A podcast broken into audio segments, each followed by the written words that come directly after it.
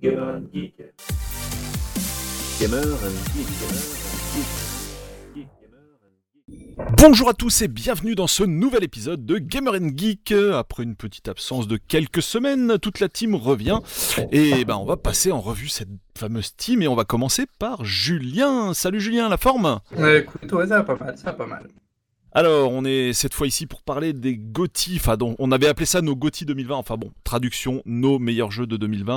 Enfin, c'est plutôt les jeux auxquels on a joué en 2020 parce que Ouais, dans le lot, voilà, il y a du il y a du rétro aussi, donc c'est pas forcément des jeux sortis en 2020. Bref. Ou des, jeux- ou des jeux qu'on avait euh, achetés en 2018 et qu'on a enfin eu le temps de jouer. C'est voilà, c'est le patient gaming. On fera, on fera une émission là-dessus aussi. Euh, nous avons également Damien avec nous. Hello Damien. Bien le bonjour. Bonjour à tous. Damien, tu es dans les starting blocks? Toujours. Après, Euh, toujours. euh, je suis pas sorti en 2020, mais, euh, mais toujours frais. Voilà, pour le prochain confinement. non, non. Euh, et, euh, eh bien ainsi que, que moi-même et ainsi que notre ami Stéphane. Et Coucou oui, Stéphane. Salut. Ça, ça va Stéphane.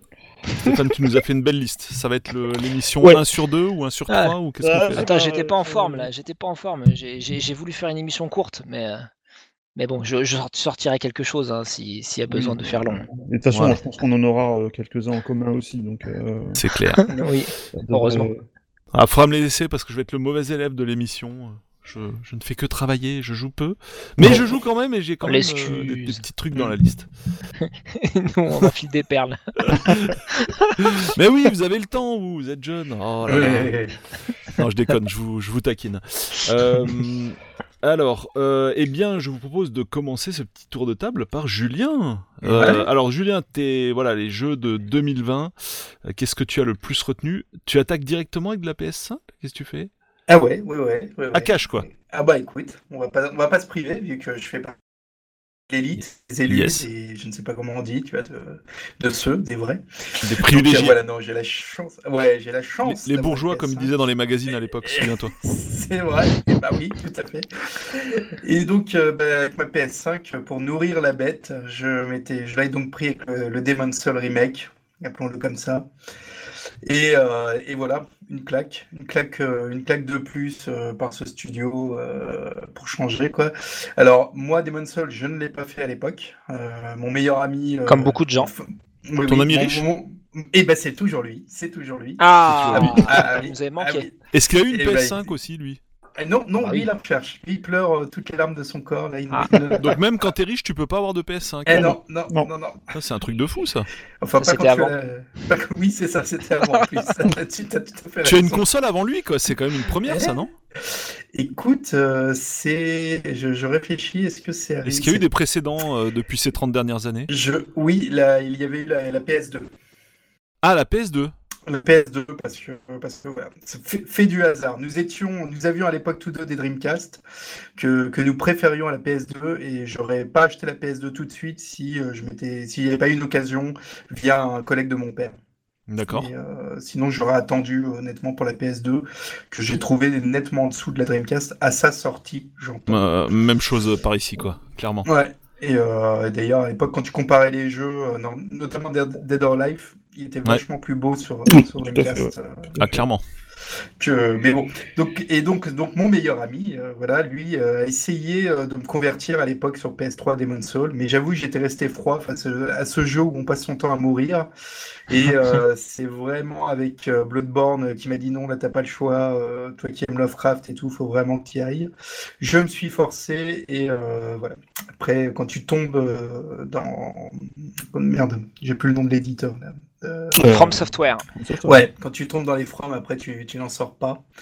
Et, euh, et donc j'ai, bah écoute, je suis euh, ravi euh, d'avoir découvert Demon's Souls sur cette version PS5 qui est, euh, qui est un pur régal, qui est magnifique.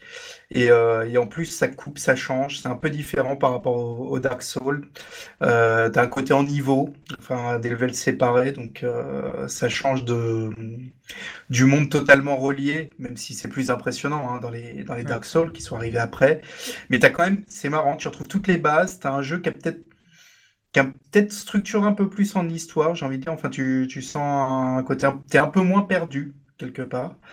Euh, mais, euh, mais vraiment très cool. Le jeu est, est magnifique et, et pas très dur. Enfin, alors, Euh. je suis- non, non, mais je suis habitué au From Software. Ça joue. Oui, mais justement, c'est ça la question, c'est qu'en fait, euh, je, te, je te coupe un peu dans ton développement, mais tu as commencé peut-être par le meilleur euh, From Software d'un point de vue euh, accessibilité, dynamisme, euh, qui est Mm. Bloodborne, qui a rallié pas mal de gens, parce Mm. qu'effectivement, il est très dynamique, il, il y a une bonne propension à, à attaquer sans trop se faire toucher, etc. Et puis l'univers nous parle peut-être un peu plus que celui de Demon's Souls.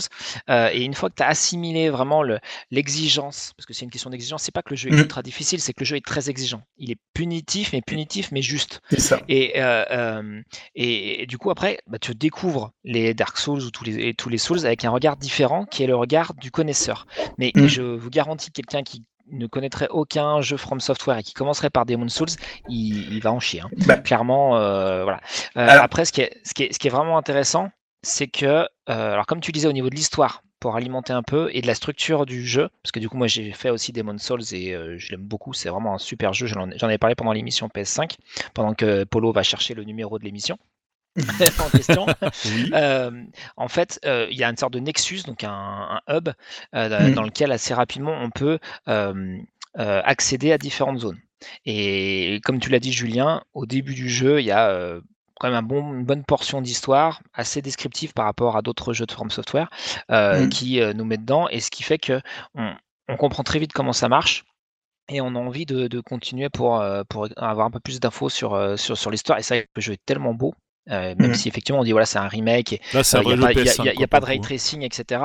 Euh, donc on- je pense que la PS5 on en a largement encore sous le capot. Mm. Mais c'est vrai Oh oui. que euh, je pense que clairement c'est euh, ouais, le plus beau jeu que j'ai pu voir au lancement euh, de ces deux consoles, donc la Xbox Series et la PS5, d'un point de vue artistique, d'un point de vue euh, même, le jeu est extrêmement fluide, euh, Ouais. peu importe le mode, et euh, ça fait vraiment du bien hein. C'est Mm. de, de- de voir ça. On, on- on comprend que ça peut pas tourner sur une PS4 quoi. Voilà. Ouais, t'es en train de c'est dire le- jeu le plus PS5 du lancement de la PS5, c'est un jeu Mhm. remake, quoi, finalement. Oui, ça, mais qui, a, mais- qui a été vraiment travaillé, comme l'a dit Julien. Oui, non, bien moi- sûr. hein. Euh, moi, j'ai j'ai une expérience avec Demon's Souls, c'est que euh, j'étais au Japon quand, euh, quand je l'ai vu la première fois, c'était au TGS. Il n'était pas encore sorti. Et euh, la première expérience sur ce jeu-là était chaotique parce que c'était extrêmement dur, c'était Mhm. buggé, c'était même pas fluide. Euh, et je me dis, oula, ça, ça va être compliqué. Et à la base, il était même prévu que pour euh, le Japon. C'était pour le Japon. Sous la, sous la houlette de Sony. Au final, ils ont quand même décidé de le sortir. Bon, ça a eu un, pas un gros, Ah. gros succès au lancement. Et en fait, il a eu un certain succès sur la durée. C'est-à-dire que le ça. s'est passé d'un jeu qui était vraiment difficile, qui était vraiment pas comme les autres. Et, euh, et la commu, du coup, s'est donné des tips, etc. Et petit à petit, on commence à entendre parler des Souls, des Souls. Je me dis, Qu'est-ce que c'est que ce jeu? Mais oui, je me rappelle, c'était l'espèce, entre guillemets, de, de truc mal fini euh, qu'on avait vu au TGS. Et puis, bah, t'essayes, tu fais Ah ouais, d'accord, j'ai compris. C'est, c'est, voilà, moi, je me rappellerai toujours de. Je fais un, gros, un petit spoil, mais euh, d'une, euh, d'une grosse pierre une- qui, qui nous tombe dans les escaliers. En fait, la première fois, tu es obligé de te la prendre quasiment. C'est Euh, et c'est là que tu vois la connaissance d'un jeu, enfin, From Software, c'est qu'après coup, j'y suis revenu après Dark Souls et je me suis pas fait avoir, en fait Mm. parce que tu as des, des habitudes, il y a des gimmicks dans, le, dans la manière de, dont ils architecturent les niveaux. euh, euh, tu sais très bien que quand c'est un peu sombre et tout, et que tu vois pas ce qu'il y a à gauche, et qu'il faut aller, clairement aller à droite, et bah tu regardes à gauche avant, parce que tu as quelqu'un derrière. Enfin, tu vois, Mm. c'est des choses comme ça. Et, euh, et je finirai là-dessus mon, mon monologue, mais pour dire qu'en fait, Demon's Souls, c'est la première étape de euh, euh, d'une des œuvres qui a le, le plus inspiré euh, peut-être euh, les, les- les jeux d'action-aventure sur les 5-10 dernières années. Complètement. Euh, parce que vraiment en termes de structure, on voit plein de jeux maintenant où tu sais, tu tu peux pas accéder à une porte, puis tu fais tout le tout tour, et puis ah bah tiens, allez, je- ça me débloque un passage plus rapide. Euh, voilà, bah, je parlerai plus tard de ma sélection de Jedi Fallen Order, mais voilà, s'il n'y avait pas eu euh, Demon's Souls, euh, Même, il n'y aurait euh, pas ces jeux-là. Même, même, le, même le Zelda Breath of the Wild, il y avait des éléments. Tout à fait. hein, C'est vrai. oui, oui. vrai. Euh, Donc, euh, donc très bon choix, Julien. Mm. Voilà, tu sais pour Ouais, non, non, mais après, là où j'en reviens sur le côté facile, c'est que déjà, ce qui change par rapport aux anciens, et ça, c'est les capacités de la PS5, tu meurs, tu reprends tout de suite. Oui, alors ça de chargement. Et, ouais, ouais, et ça, ça- ça change parce que tu vois, tu, tu, tu, tu- facilement tu vas y retourner. Et ensuite, il a pour lui d'être plus cheaté que les autres dans le, champ, dans, dans le sens où si- la magie, si tu, si Oui. tu charges un Oh peu là ta magie, Ouais. tu peux quand même un peu rouler sur le jeu, ce qui est euh, beaucoup moins vrai sur les autres. Euh, après, il n'a pas le gigantisme des autres. C'est-à-dire que c'est sûr que Dark Souls reste euh, pour moi leur, euh, voilà, le- celui qui impose les vraies bases. euh, parce qu'il a ce monde unifié euh, où tout est relié et ça Oui. c'est juste euh, c'est juste magnifique mais voilà Demon's Soul ça peut quand même je pense servir de porte d'entrée euh, sur les, les jeux From Software Mhm. Et, euh, et puis oui, c'est le jeu, euh, voilà, c'est le, c'est, enfin pour moi, oui, à la sortie de la PS5, il n'y a pas photo. On a un vrai jeu pour gamer. Il montre quand même pas mal les capacités de la machine. Il est, il est très très beau. Euh, même si là, je suis en train de faire le Miles Morales, qui est euh, assez époustouflant par moment. euh, dans, dans, dans ce qu'il peut proposer avec des rues euh, animées, des reflets partout, des, Mhm. des, des jeux de lumière, enfin qui est, qui est aussi euh, qui est aussi à haut niveau. Tu vois clairement quand même que c'est pas de la PS4 quand tu joues à la version PS5, quoi, c'est ce que tu veux dire. Ouais, ouais, ouais, tu vois, tu vois le, tu vois le gap. Euh, tu vois l'apport du ray tracing par rapport à du simple euh, reflet euh, qu'on qu'on- qu'on mettait avant. Euh, oui, oui, tu- t'as, t'as- puis bon, je, je, je Et puis je- encore une fois, le- les, enfin, même remarque pour Demon Souls, euh, même si j'y ai pas joué, mais je l'ai beaucoup vu, Spider-Man, et j'ai joué la première version sur PS4, les temps de chargement.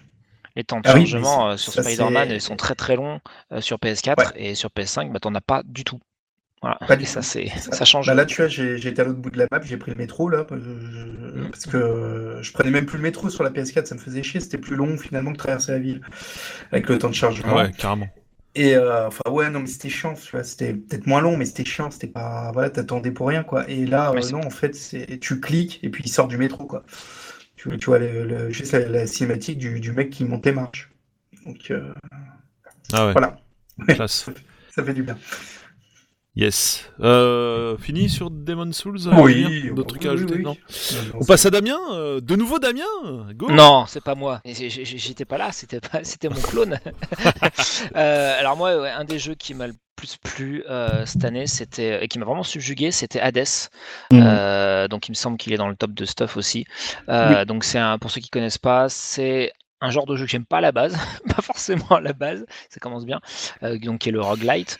Euh, donc un jeu où en fait on va euh, enchaîner les runs, on sait fatalement qu'on va mourir à un moment, et plus on, commence à connaître le jeu, plus on monte en expérience, plus on va loin.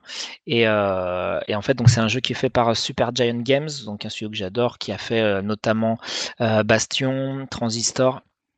Euh, Pyre et euh, un autre qui me vient pas comme ça. Euh, et euh, et j'en avais entendu parler, j'avais vu les, vidéos, ça avait l'air joli, mais je me suis dit ça ça va pas me plaire. Puis j'ai commencé à voir Roguelite, oh là, j'ai oh là, qu'est-ce que ça va faire, sachant que j'ai adoré Dead euh, donc je suis pas très logique comme garçon.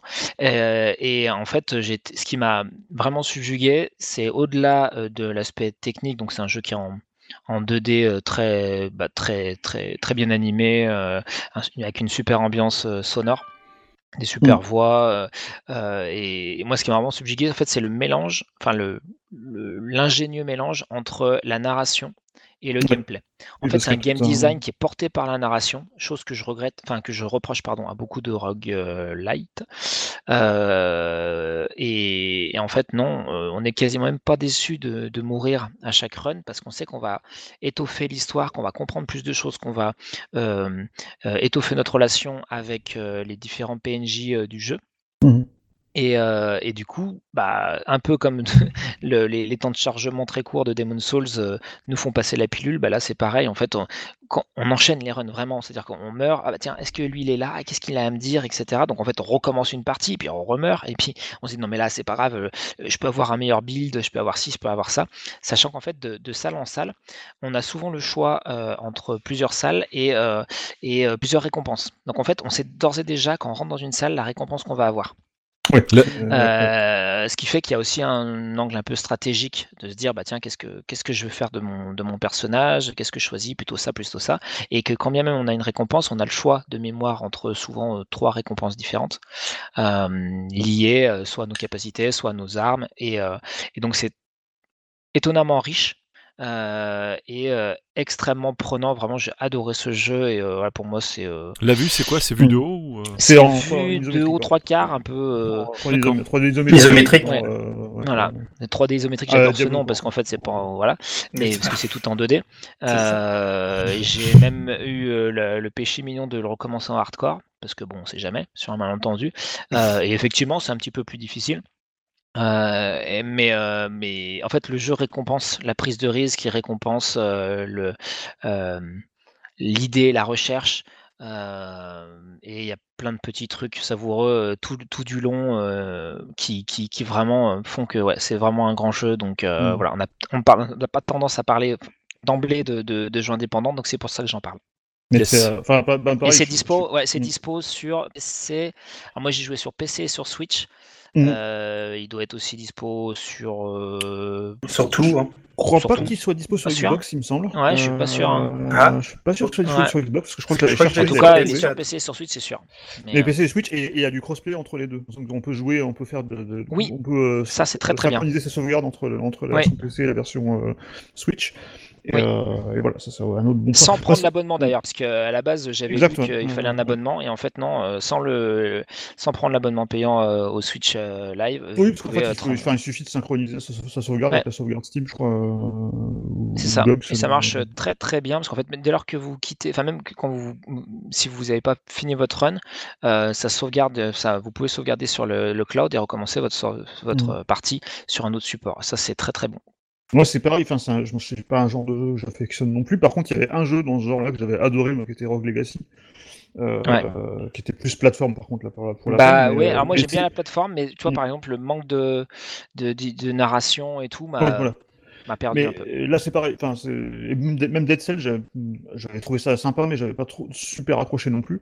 Mais là, en fait, vraiment le côté, euh, le côté histoire, le côté aussi, ben, parce qu'on n'a pas, ce qu'on n'a pas dit aussi, c'est que c'est que des personnages de la de la mythologie grecque. Oui, que ah oui, c'est voilà. aussi ce qui m'intéressait effectivement. Et, Moi je me euh, disais qu'avec Hades on pouvait comprendre, Voilà, mais et, non. on- et, on- et, on- et en fait, on redécouvre aussi euh, ces personnages et ces mythes, et on, on enfin, je, je- je vois plein de gens sur Twitter qui se, qui, qui se sont replongés dans la mythologie grecque par rapport à, par rapport à Hadès, ça a aussi généré tout un culte au niveau de... Il y a énormément de, de, de fan art autour des personnages. euh, Ouais. euh, Et c'est qui que j'ai pas. Enfin, précisé, c'est donc je vraiment un jeu qui a une confirme. communauté... euh, Oui, importante. Et Mm. en fait, je vous confirme, donc pour l'instant, le jeu euh, est sorti que sur PC et Switch. Ouais, Euh, et, euh, et en fait, ce que je n'ai pas dit, c'est que oui, bien sûr, il y a un- une grosse composante roguelike, mais c'est aussi un beat'em all. C'est-à-dire que dans les arènes, euh, qui sont plutôt ouvertes, hein, mais c'est pas, Mhm. c'est pas immense, euh, bah, en fait, il faut, faut aller à la castagne, donc il faut aller chercher les Mhm. bons combos, et c'est justement pour ça que l'aspect communautaire est intéressant, parce qu'il y a des gens qui inventent euh, des builds parfaits, enfin des builds vraiment intéressants en fonction de, de, de ce qu'on veut faire, et, euh, et des combinaisons où le- le- les ennemis ont, ont peu le temps de, respirer. Mhm. Donc ouais, c'est assez technique l'air de rien. Voilà, c'est pas j'ai- euh, Un petit côté God of War ou pas? Un petit peu, ouais. D'accord. Un petit peu, il y a des boss euh, à allure régulière euh, qui sont évidemment de plus en plus difficiles et parfois il n'y en a pas qu'un seul. Voilà, je dis pas trop, mais, euh, euh, mais voilà, c'est- original, c'est bien trouvé. euh, et ouais, effectivement, ça, ça respecte pas mal la, la mythologie grecque que j'affectionne. Donc, euh, ouais, vous allez. Enfin, il n'y a, pas de- il y a pas de risque euh, de- de- d'être déçu, c'est vraiment un chouette jeu. Mm. J'ai j'ai Cool. hésité, j'ai hésité à mettre dans mon top parce qu'enfin je l'ai mis finalement, mais c'est vrai que j'ai- non pas beaucoup joué jusqu'à maintenant. Mm. Et, euh, et je me dis que je vais, je vais y replonger prochainement parce que c'est vrai que la première impression que j'avais eue, elle était vraiment, euh, elle était vraiment très très positive. Alors sur Switch, il est très cool. Par contre, les textes sont Ouais. écrits un peu petits. Ah oui, c'est très très petit. ouais, Voilà. vraiment, Euh, quand vous jouez en- portable. En deux- Par en- contre, ouais. il tourne très bien. Ouais, ouais. Ok. Euh, eh bien, je vais passer à moi du coup. Alors euh, directement avec un petit peu de retour euh, vers le passé, avec euh, bah, du rétro pour changer. Euh, je me suis fait il y a peu euh, bah, Metroid Zero Mission sur GBA, tout simplement. Quel bon choix. Et ouais, ouais, en fait, c'est, en fait, c'est hallucinant de voir le. Enfin, des, des fois, on, bon, évidemment, on achète toujours de nouveaux jeux, quoi. Mais ce qui est hallucinant, c'est tout le l'héritage, en fait, à côté duquel on a pu passer, en fait, parfois. Euh, parce que, bah, même si on a vécu l'époque, euh, on n'a pas forcément vu tous les jeux à cette époque-là. Mm.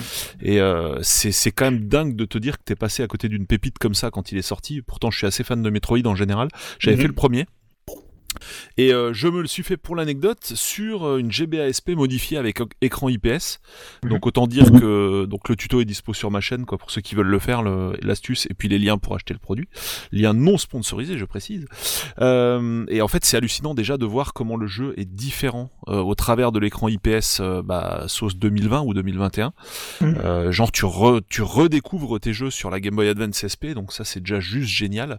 Et effectivement, le jeu est vraiment bombesque. J'ai même préféré à Metroid 3 euh, parce que bah voilà, bourré de bonnes idées. Ah oui. euh, ah ouais, vraiment, il est, il est carrément excellent quoi. C'est le, remake du Alors- premier en GBA, c'est ça? Non, Oui.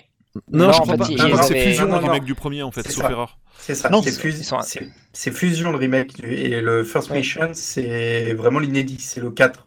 Ouais, Et quand même un peu de la, Euh, la, la construction du premier, je crois. Oui, bah Alors- ça reste toujours du Metroid avec vraiment la partie évolutivité du personnage euh, très développée. Euh, on va pas forcément trouver les mêmes évolutions, on va dire, que dans les autres Metroid. Il y en a en plus, d'autres en moins, et d'autres en commun, quoi, bien sûr. Mais en tout cas, le jeu vraiment est, est une, euh, mais vraiment juste une super bombe, quoi. C'est, c'est vraiment top de chez top.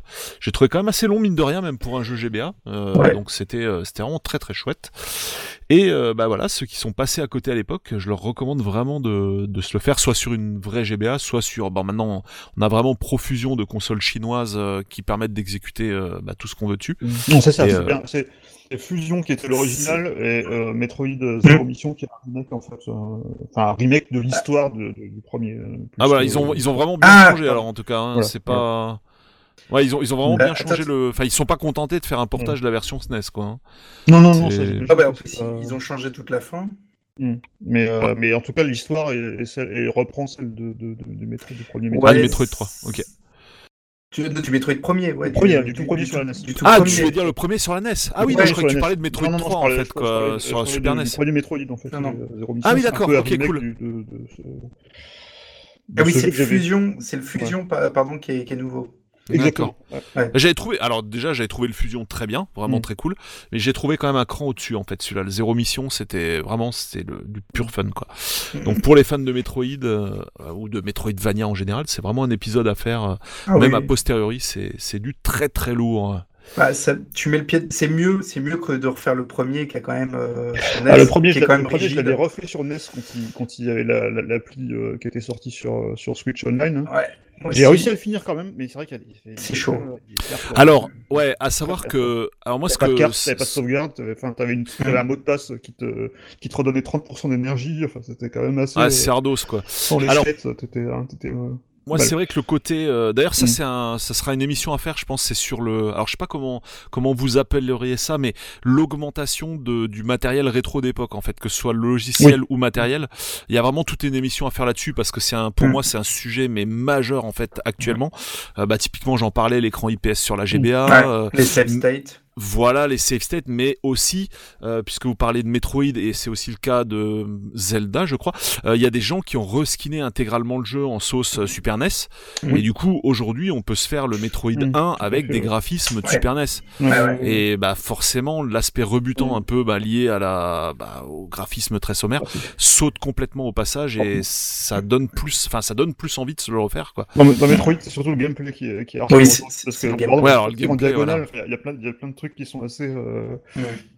Il y a Alors je sais, je bonus, sais pas il y a- si il c'est refait aussi avec les packs de skins au passage, euh, j'en doute. Il y a Je des pas. items. Non, je pense que ça, je pense que ça reste. hein, Mais il y a des, il y a des items qu'on doit aller chercher dans Metroid qui ne sont pas, enfin, qui a aucun indice de savoir où, où faut aller les chercher. et, euh, Ouais. enfin, c'était vraiment, vraiment hardcore quand même. Ouais, carrément quoi, carrément. T'as pas de map, t'as rien, il est vraiment labyrinthique, c'est chaud. carrément. Mais voilà, c'est je je j'envisage bah, dans un futur proche quoi du coup de me faire les versions skinnées de euh, bah, Zelda déjà le premier Zelda Mhm. et euh, Metroid et effectivement bah faut voir euh, au niveau de la map euh, comment gérer ça mais je pense que oui là il faut une Mhm. map à côté quoi. Bah, moi, Euh, Zelda, je l'avais fait avec une map. euh, je l'avais fait... Et Metroid d'ailleurs aussi, je crois. J'avais, j'avais Ouais. trouvé une map en, en JPEG. Euh, Ouais, c'est ça. Ah, voilà, c'est assemblée, c'est- euh, Bon après pour le, le côté Ardos, il y a les save Mhm. states quoi qui bah qui facilitent les choses. Euh, mais ouais, c'est vraiment c'est quelque Mhm. chose que j'ai dans les tablettes du coup de, de creuser bah, encore plus loin en arrière, revenir à la NES mais sans le côté euh, un peu Mhm. rebutant, on va dire des, des graphismes d'époque.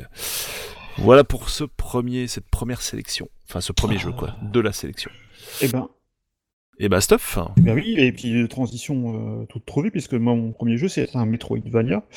Euh, c'est Ori and the Will of Wisps sur, euh, sur Xbox euh, One X, que j'ai fait sur Xbox One X, et aussi sur PC.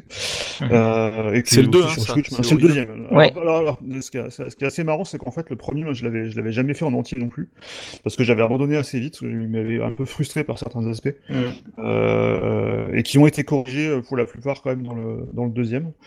Alors Ori and the Will of Wisps, c'est un Metroidvania euh, qui a un univers très onirique, euh, Mm. avec Mm. un, un petit personnage moi, que, enfin, je, je- je- autant au début je l'avais trouvé assez euh, assez quelconque en fait quand j'avais joué la première fois à Ori, je me dis oh c'est mignon et tout ça. Et c'est vrai qu'une fois quand on se met bien dans le jeu et qu'on commence à, développer des skills et, euh, euh, bah, ce qu'on fait dans les Metroidvania, hein, récupérer des, des aptitudes comme les doubles sauts, comme les... il y en a énormément dans, dans, dans, les Ori. On se met vraiment à tomber amoureux de ce personnage parce qu'on se rend compte qu'il y, a- plein de ressources et qu'on pourrait... euh, typiquement, on, parlait récemment de euh, quand, euh, quand Microsoft avait, euh, avait annoncé un partenariat avec, euh, avec Nintendo pour, sortir, pour remettre des persos de Minecraft dans, dans Smash, bah, je m'étais dit, en fait, euh, c'est Ori qu'il faudrait mettre dans Smash parce que ce serait un super personnage pour, Ouais, carrément. Smash Bros. C'est vrai. Euh, et donc c'est un jeu qui a une direction artistique absolument magnifique, euh, euh, avec, euh, avec un univers euh, qui, qui- que j'arrive pas même pas à décrire, mais c'est vraiment, enfin, ouais, c'est super poétique. Il y, a, il y a un petit côté Miyazaki un peu, je trouve, dans, Ouais. les- Complètement. dans, dans- dans le personnage, dans le, le rapport à la nature, à la forêt et tout ça. Euh, et donc dans la version, donc du coup je me suis refait quand même le premier. Euh, cette fois-ci j'ai réussi à m'accrocher quand même euh, parce qu'il y a quand même des, passages qui sont très très co- très très coton avec des, contrôles qui sont parfois un peu un peu frustrants. Mais du coup je voulais quand même le faire en entier avant de, jouer au deuxième. Et c'est vrai que le deuxième par contre, Will of Wisps est vraiment beaucoup plus réussi sur plusieurs points. Alors déjà je trouve l'histoire est plus prenante parce que dans la, la, pre- la première histoire j'avais trouvé ça dans le premier j'avais trouvé ça un petit peu ronflant euh, euh, tous ces, ces, ces, ces cinématiques avec une voix off, un peu une narration un peu. Un peu Ah, moi j'aimais bien. euh, hein. J'aimais- bien, mais, mais c'est vrai que j'avais pas réussi à rentrer dedans. Alors que là, par contre, dans le deuxième, il y a plus de personnages. euh, il y a pas mal de personnages secondaires qu'on rencontre au cours du jeu. Et donc, du coup, on se prend un peu plus à l'histoire, je trouve. euh, et j'avais j'ai vraiment apprécié ça. C'était aussi un Et Metroidvania surtout- le premier? Ouais, enfin j'imagine Ouais, ouais, que le style a ouais, pas évolué depuis. C'était vraiment le même style. Euh, et par contre, il y a deux défauts qui ont été corrigés, je trouve. Euh, c'est d'une part le système de sauvegarde. Il était original le système de sauvegarde. En fait, c'est qu'on, dans le premier, en fait, on récupérait de l'énergie. On avait une barre d'énergie, la barre d'esprit, je crois, et euh, on pouvait sauver où on voulait, en fait, dans le jeu, euh, en créant ce qu'on appelle un lien d'esprit. Donc, ça crée un point de sauvegarde. Par contre, euh, si on crée un point de sauvegarde avec un point d'énergie, on se retrouvait euh, à, à recommencer euh, à ce point de sauvegarde avec un point d'énergie et, on, et Mm. on galérait à, à- à réussir à reprendre le dessus un peu sur sa partie. Là, dans le dans Ori the Will of Wisp, non, on a des, on a des points de sauvegarde automatiques en fait, c'est-à-dire que euh, il y a des passages, il y a de très nombreux passages dans le jeu en fait où il y a une sauvegarde automatique et on recommence à ce niveau-là. Euh, et aussi, moi, ce que j'avais trouvé assez brouillon dans le premier, c'était les combats, parce que l'arme principale, je le trouvais, on... c'était des espèces d'éclairs qui, se- qui, qui Mhm. jaillissaient de partout, on savait pas trop ce qu'on faisait. Mhm. Alors que là, l'arme principale, c'est une lame qui, que je trouve beaucoup plus, euh, beaucoup plus fun à, à, à- à manier. Et, euh, et du coup, on, on a plus, euh, j'arrive plus à maîtriser en fait ce que je fais avec, euh, et je trouvais ça vraiment, vraiment cool. Puis voilà, bon, c'est un jeu qui est, qui est vraiment, qui est vraiment super beau. Moi, j'ai joué sur, j'ai joué sur Xbox One X. Alors ça, c'est aussi l'avantage de jouer au jeu des mois après leur sortie, parce qu'il est sorti début, euh, je crois qu'il est sorti au début de l'année, euh, peut-être, ou peut-être fin, même fin 2019. Je sais même plus quand il, quand il était sorti le, premier, euh, le deuxième. Mais en tout cas, je sais qu'il était sorti, parce que j'avais vu beaucoup de commentaires à l'époque quand il était sorti sur Xbox One X. Il était très buggé, avec beaucoup de ralentissements, avec des problèmes de sauvegarde qui sautaient, etc. Euh, alors que là, moi, j'ai, je l'ai fait. il est- j'ai- pour l'instant, je, suis presque à la fin et j'ai rencontré aucun problème, aucun ralentissement. euh, c'était du Mm. 60 FPS euh, parfait tout le long. Et, euh, Bah, il va même jusqu'à 120. il va semble. Ouais. sur- parce que oui, du coup, il y a eu un patch sur la série X et il va jusqu'à 120 FPS. sur, la, sur la série X.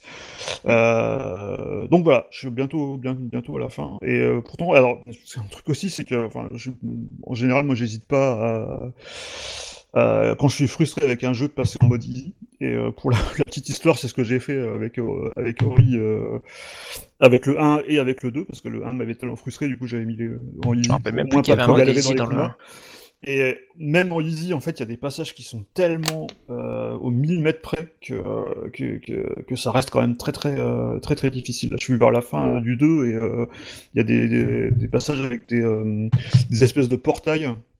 Bah, un peu à la, un peu à la portal quoi où on, on- d'un côté on sort de l'autre c'est, des fois c'est au millimètre près euh, de se prendre un éclair et, euh, ou, un, ou un laser ou un truc empoisonné et, euh, et c'est vraiment vraiment euh, vraiment très très coton et on, on s'accroche c'est un peu comme Céleste ce que j'avais ce que j'avais dit à l'époque quand on avait parlé de Céleste euh, Oui. dans, dans l'épisode sur les sur les jeux indés dont j'ai pas le, le numéro d'épisode non plus sous la main Euh, mais c'est en fait c'est très dur, mais euh, on a envie de s'accrocher en fait, parce qu'on a envie de savoir la suite, on a envie de voir ce qui se passe et, euh, et, de, et, de, et de progresser, parce que c'est vraiment un jeu sur lequel on a vraiment envie de, de, de prendre le dessus. Ok, cool. Ça donne bien envie. Un en très tout cas. beau, Moi ouais. qui suis en fait, fan de, de vraiment, Metroidvania. vraiment magnifique et euh, et euh, pareil, enfin, c'est un ensemble. Moi, je trouve que la, la direction artistique est fabuleuse Non, mais la DA est euh, et les, musiques, mais juste Voilà. même même si le jeu ne vous plaît pas, La musique, la BO est Vous absolument magnifique, écoutez ouais. la BO. Mm. Ah c'est ouais. une merveille. C'est orchestral. une merveille. Même le C'est ouais, C'est un- même ouais, le 1, le- le, le 1, un, les- le un le 1 et le 2. encore plus, mais, Moi, ils sont ouais. en permanence sur mon, Mhm. sur mon, Mhm. sur mon téléphone. C'est euh, c'est vraiment très, très très très chouette. Mm, mm. Bon, Voilà. ben oui, d'ailleurs, il y avait un making-of dans le 1 où tu voyais tout l'orchestre qui Oui. faisait les musiques. et, Ouais. bon, c'est du lourd, quoi. Non, je crois pas qu'on l'ait précisé, mais donc euh, il est disponible, parce qu'on a parlé d'Xbox, donc il est disponible sur les Xbox évidemment, One Oui. euh, et Series. Il est aussi disponible sur PC, et il est aussi disponible sur Switch. Et il est, Alors, il est, euh, le d'ailleurs, 2? il est, il est Play Anywhere, c'est-à-dire Oui. que si vous l'avez sur Xbox, que vous l'avez acheté ou vous, l'avez- vous Ouais, l'avez sur Pass, en fait, PC aussi. les deux avec, avec, Enfin, sur avec- PC via Windows 10. Avec synchro des sauvegardes, oui, ouais, avec synchro des sauvegardes et. euh, Mm. Donc euh, ça c'est Ouais. plutôt. plutôt... Un, un beau bébé. Mm, mm. Mais Yes. euh, le 2 aussi est sur Switch ou il y a que Oui. un Le Oui, 2 oui, est sur le Switch, 2 aussi. Le 2 est sorti Oui. sur Switch aussi. Ah oui, d'accord. Il y a pas très longtemps. Et j'ai fait que le crois. 1 sur Switch euh, Mm. et il se débrouille. Enfin, il, il tournait bien Mm. quand même. Pas aussi bien évidemment que sur, sur euh, One X ou sur Series, mais euh, il tourne bien. Yes. Bon, et ben, Julien, Ouais. tu retournes sur euh, Play? Euh, ah oui, exa. Exa. Alors, euh, avec un jeu dont euh, eh ben, j'étais assez sceptique. Euh, je n'y croyais pas trop. Lost of Us, The Lost of Us Part 2. Euh, J'avais adoré le 1. Euh, je ne voyais absolument pas l'intérêt de, de faire une suite. C'était un, un jeu pour, pour moi, on ne pouvait pas faire de suite. Et je m'étais euh, lourdement trompé, euh, puisque euh, ce 2 m'a envoyé une grosse baffe dans la figure. Alors j'ai eu la chance de le finir avant d'entendre parler de toutes les polémiques autour du Mhm. jeu. Euh, certaines justifiées, d'autres moins. Euh, celles justifiées pour moi sont celles liées aux prises de parole de l'équipe sur Twitter. Voilà, que, qu'elle- enfin, j'ai pas toujours été en, accord avec eux. Par contre, vis- vis-à-vis du jeu, je n'ai compris aucune des polémiques, puisque euh, euh, pour moi, aucune ne sont, justifiées. Il y a une, il y a une, fine, il y a une justesse dans l'écriture de, ce titre qui est incroyable. Euh, c'est un, un renvers, ça te renverse complètement puisque euh, puisqu'on te fait changer totalement, enfin les, les, les personnages, euh, on te fait changer de point de vue quoi. Et en te faisant changer de point de vue, on te fait Spo- changer. Je, Ah, juste, je spoil ne- pas, Ne, hein. ne spoil pas. Parce que moi, c'est un jeu que j'attendais de, comme le Messi, euh, parce que j'avais adoré le premier. Et, euh, et, par contre, j'étais pas du tout sceptique, contrairement à toi, sur le fait qu'il y, avait de la, de la matière pour en faire un deuxième. Mais euh, malheureusement, ce qui est arrivé à ce jeu, c'est. euh, c'est c'est- c'est 2020, c'est-à-dire que j'ai commencé à le faire et, euh, et j'ai trouvé l'ambiance tellement oppressante et Ah, tellement euh, oui, euh, vrai. proche, euh, euh, comme une espèce d'extrapolation de ce qu'on vivait à ce moment. qu'en fait, j'ai- j'ai- j'ai- j'ai dû un petit peu, me, je voulais des, je, je me suis plutôt, euh, je me suis dit, j'ai plutôt besoin de chemise à fleurs et j'ai plutôt joué à des jeux comme parlera après. Parce que franchement, euh, c'est c'est- hard. Hein. Le- déjà le premier, Ouais. était- le premier était déjà pas drôle, mais alors là, euh, c'est. euh, Mm. Ah, c'est encore un a des passages. moments, ce que, ce que j'en ai, joué jusqu'à maintenant, moi, ça m'a fait penser un petit peu à mon, à mon expérience de la série, euh, excellente série d'ailleurs, mais aussi euh, très très pénible à regarder, c'est La Servante écarlate, euh, qui n'a rien à voir euh, Oui. avec l'histoire mais c'est juste le côté en fait euh, suivre un personnage euh, et presque un vrai calvaire en fait de ce personnage tout le long. Et, euh, et, et c'est un peu l'effet que ça m'a fait euh, de, de, de jusqu'à maintenant là, là où j'en suis j'ai peut-être dû faire un peut-être un tiers du jeu. Jusqu'à maintenant je m'y remettrai parce que c'est quand même un, un, jeu qui est absolument magnifique et, euh, mmh. et, euh, et, super prenant super bien écrit. Enfin c'est c'est du Naughty Dog donc forcément ils ont quand même acquis un, un très haut niveau à, à ce niveau là euh, mais euh, mais c'est pas ouais faut, faut être quand même bien bien dans le mood quand même pour, pour non, jouer. Alors, entièrement d'accord hein, là-dessus mm. c'est clair euh, alors il y a des vrais moments d'humanité de, dedans mais, mais mais mais, mais c'est l'ambiance est là c'est glauque c'est glauque de bout en bout. Enfin, je veux dire, mmh. euh, c'est tu prends cher jusqu'au bout. Hein. Donc, euh, eff effectivement, à faire quand on est un peu luné pour ça.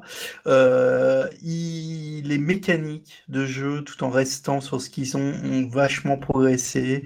Euh, la maniabilité a aussi progressé. Il y a, on prend encore plus de plaisir à vraiment sur les parties de, de, de jeu pur, à mettre en place sa petite stratégie, à tirer les mecs quelque part, les prendre dans le dos, ne pas se faire repérer. Enfin, ils ont vraiment su en plus bonifier mmh. le, le, gameplay du jeu, ce qui est un peu le reproche qu'on pourrait leur faire sur les Uncharted qui tournent en rond en termes de gameplay, qui a du mal à, à, un peu à se renouveler. Et là, je trouve que ils ont mieux réussi à, à adapter le jeu et, et à le faire progresser.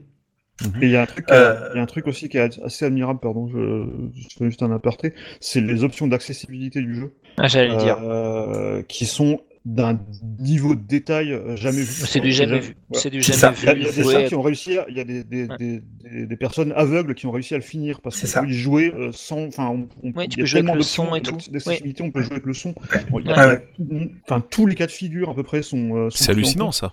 Et euh, ouais. c'est dingue. On, on, peut perdre même, ah. même sans, sans aller jusque là, on a même des options pour personnaliser le niveau de difficulté dans les moindres détails. On mmh. peut euh, définir euh, le niveau d'intelligence des, euh, des, ennemis, mmh. savoir si on peut, enfin s'ils peuvent nous encercler ou pas, etc. On peut tout régler dans les moindres détails pour vraiment profiter de l'histoire. Si on veut profiter de l'histoire sans, sans être frustré par les combats, parce que c'est souvent le reproche de ce genre de jeu, c'est-à-dire que on a une histoire qui est magnifique, des personnages qui sont très prenants, mais il faut quand même un certain niveau de, bah, de skill pour, euh, et de, de, culture du jeu vidéo pour pouvoir avancer dedans sans être frustré. Alors que là, on peut vraiment tout personnaliser comme on veut, et c'est, euh, ça, c'est vraiment super.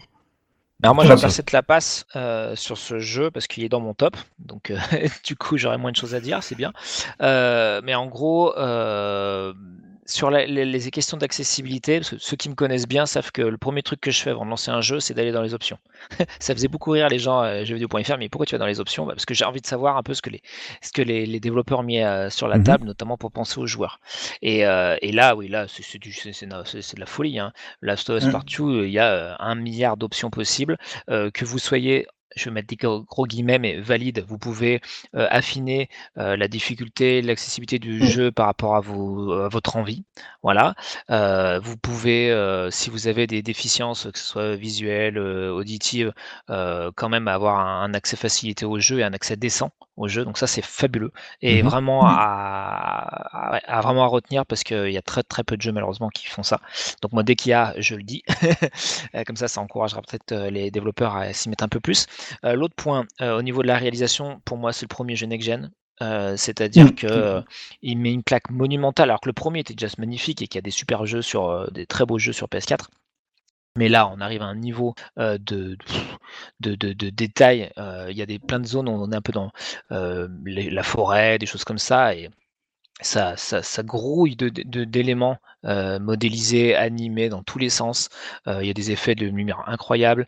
Euh, les, les, gestuels en termes de, de mouvement, y compris dans les cinématiques qui sont faites avec le moteur du jeu, sont à tomber par terre. L'expressivité des personnages est fabuleuse.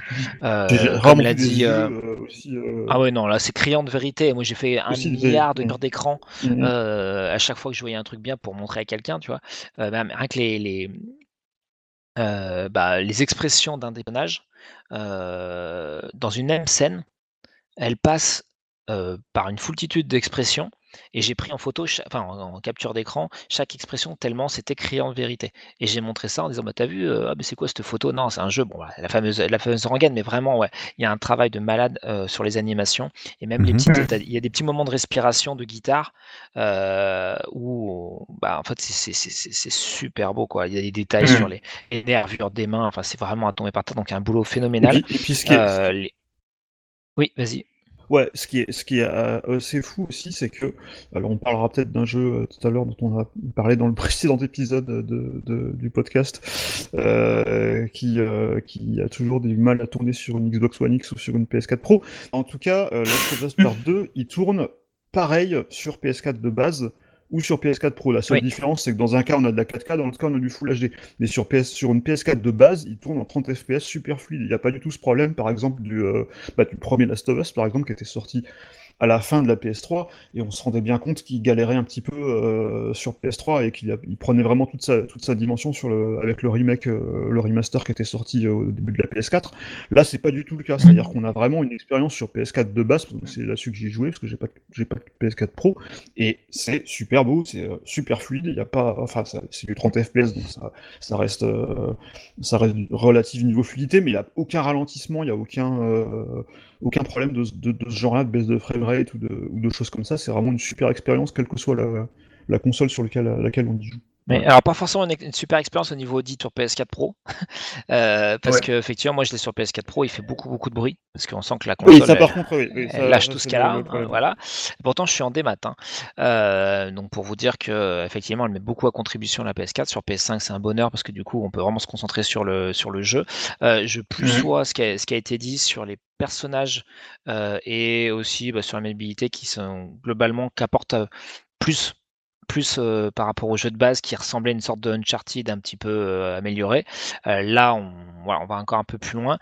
J'ai quand même pourtant des griefs sur le jeu, sur la, la longueur, le rythme. Oui. à mon sens, c'est trop long. Il y a des gros moments de vide. Alors, on pourrait dire oui, c'est pour être immergé, etc., mais qui sont pas forcément justifiés et qui font qu'on on a tendance. Enfin, moi, j'ai eu tendance, par exemple, à m'arrêter vraiment. Bah, je, je me suis dit bon, ok, d'accord, là, je vois, je vais rentrer dans une, dans une, dans une séquence où ça va être intense, ça va être lourd, etc. Donc, je m'arrête juste avant. Et, euh, et, et en gros, j'ai segmenté mon- mes instants de jeu. euh, je vais dire n'importe quoi, peut-être par, euh, par groupe de une heure et demie, deux heures. Voilà. Euh, et dès Mhm. qu'il y avait un moment de, de, de, de, de calme, un moment où bon, il y avait pas mal de, déplacements à faire, voilà, hop, je m'arrêtais. Et c'est pas un jeu, que, enfin moi, que j'arriverais à faire d'une traite.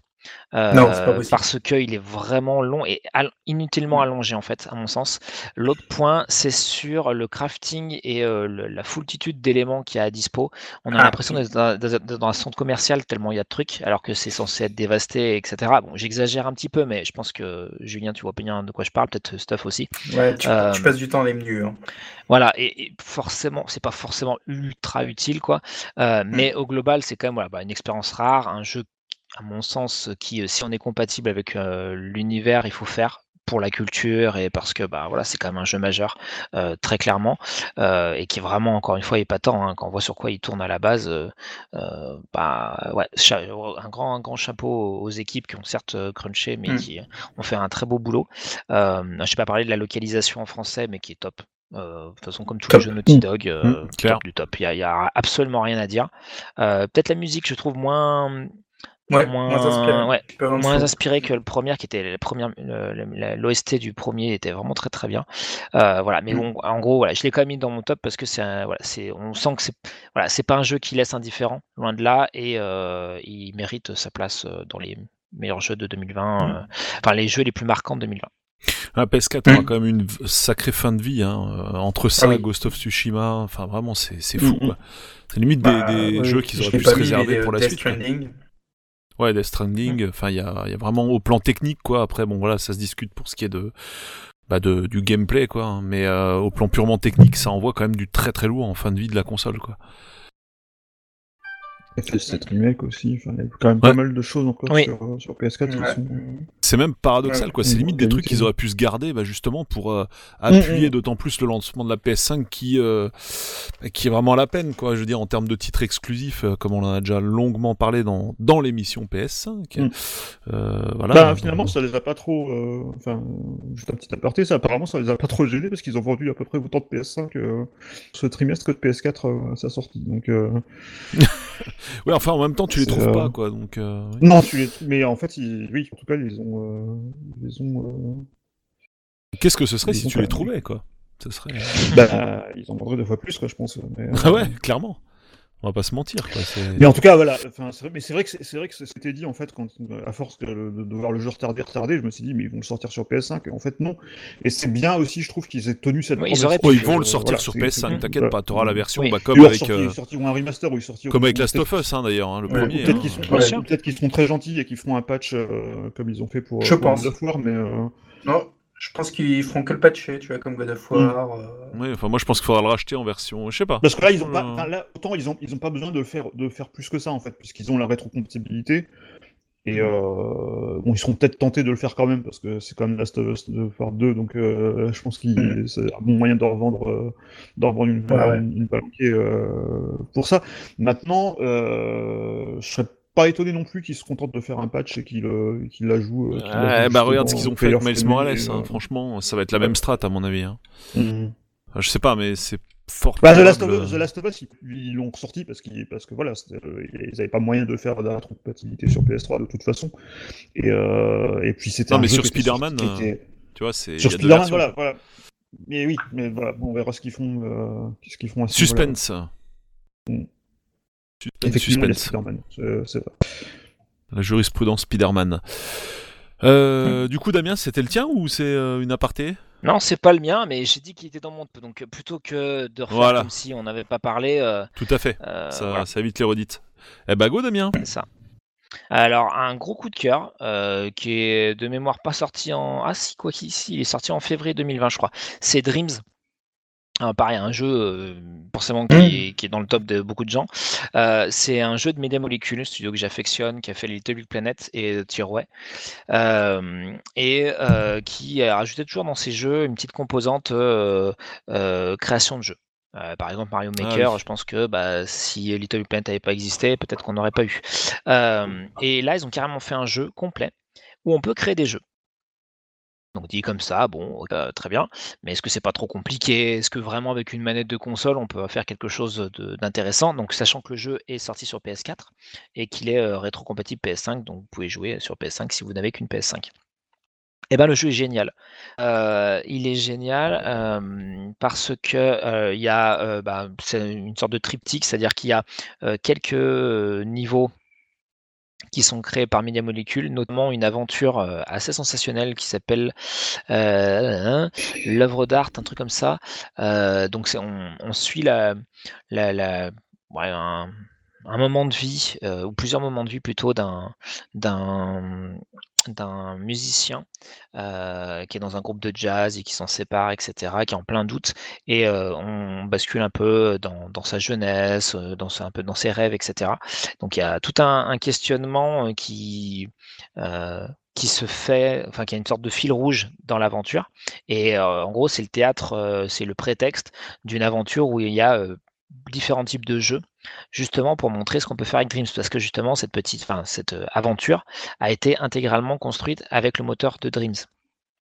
Et donc, euh, bah, ça donne une bonne idée de ce qu'on peut faire. Et euh, donc ça, c'est la première partie, ce qui est le, contenu créé de base par Media Molecule, qu'on peut après agencer à, à sa guise, euh, en tout cas pour les, les éléments qui sont déjà créés euh, pour faire nos propres niveaux.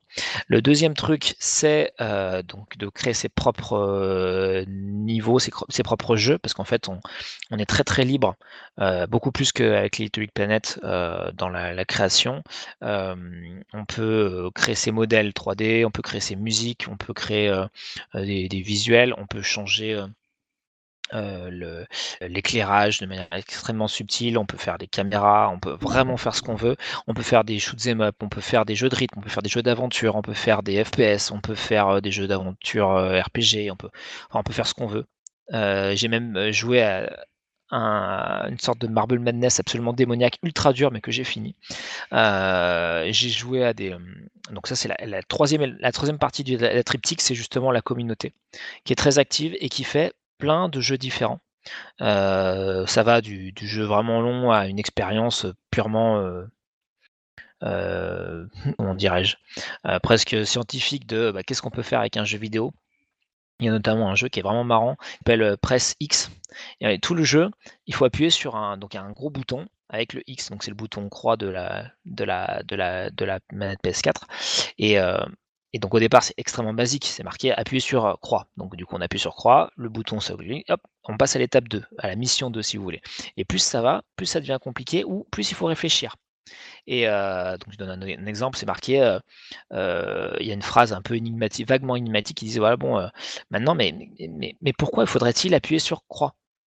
Voilà.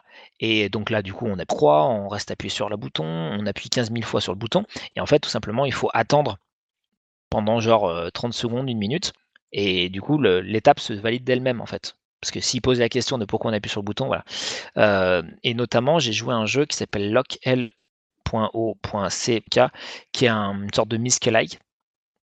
Donc Myst-like, je ne sais pas si je l'ai bien prononcé. Donc un jeu d'aventure à énigmes, euh, bon, qui est tout en anglais malheureusement, mais qui est ultra bien fichu, ultra bien fichu avec euh, euh, des, des moments où on brise le quatrième mur, mais des trucs vraiment sensationnels qui ont été faits par des amateurs. Genre ils sont quatre. Ça m'a pris peut-être bien 10 heures, comme si j'avais joué à un jeu indépendant, sauf que là du coup entre guillemets il est gratuit et créé intégralement dans Dreams. Et là c'est complètement fabuleux avec des cinématiques et tout ça. C'est vraiment hallucinant. Et il y a plein plein d'expériences comme ça. Euh, donc même si limite vous n'avez pas la fibre créative, bah, juste euh, pour le plaisir de tester des jeux différents, euh, bah, achetez-le. Moi je l'ai acheté vraiment pas cher, il était à 20 euros à un moment. Et ce qui est excellent, c'est qu'on peut lancer les expériences très très rapidement. En fait, c'est une sorte de Dreamverse où on, peut accéder au, au, au jeu créé par la communauté. Et une fois que vous appuyez essayer, hop, tout de suite c'est lancé. Il y a même pas de téléchargement visible, même sur PS4, c'est assez, assez fou. Et sur la partie création, c'est pareil. Donc il y a des tutos hyper bien fichus, euh, doublés en français, avec des apports vidéo qu'on peut déplacer où on veut, on peut faire pause, on peut revenir en arrière. Vraiment, il y a même la, captation de mouvement, le gyroscope de la manette qui est pris en charge pour faire un maximum de d'action avec une manette qui par définition est beaucoup moins confortable et beaucoup moins riche qu'un clavier et une souris.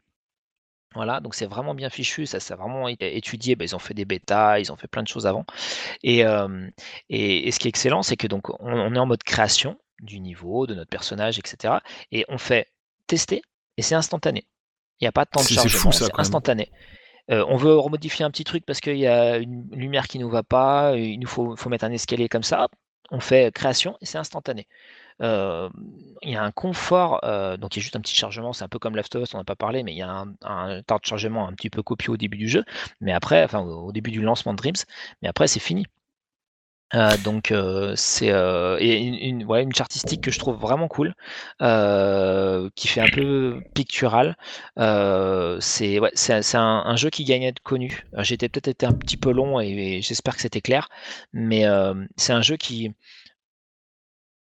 enfin potentiellement infini, qui donne envie de créer, qui donne envie de découvrir des créations d'autres, et je pense qu'il a dû euh, ou qui va faire émerger des talents parce qu'il y a vraiment des gens extrêmement doués euh, qui dé- développent, j'ose euh, donner le mot, alors qu'il y a évidemment pas une ligne de code, hein, c'est purement graphique euh, avec Dreams, et euh, vraiment bah, merci déjà à eux parce que j'ai j'ai joué à des à des titres qui, est- qui m'ont vraiment fait plaisir. quoi.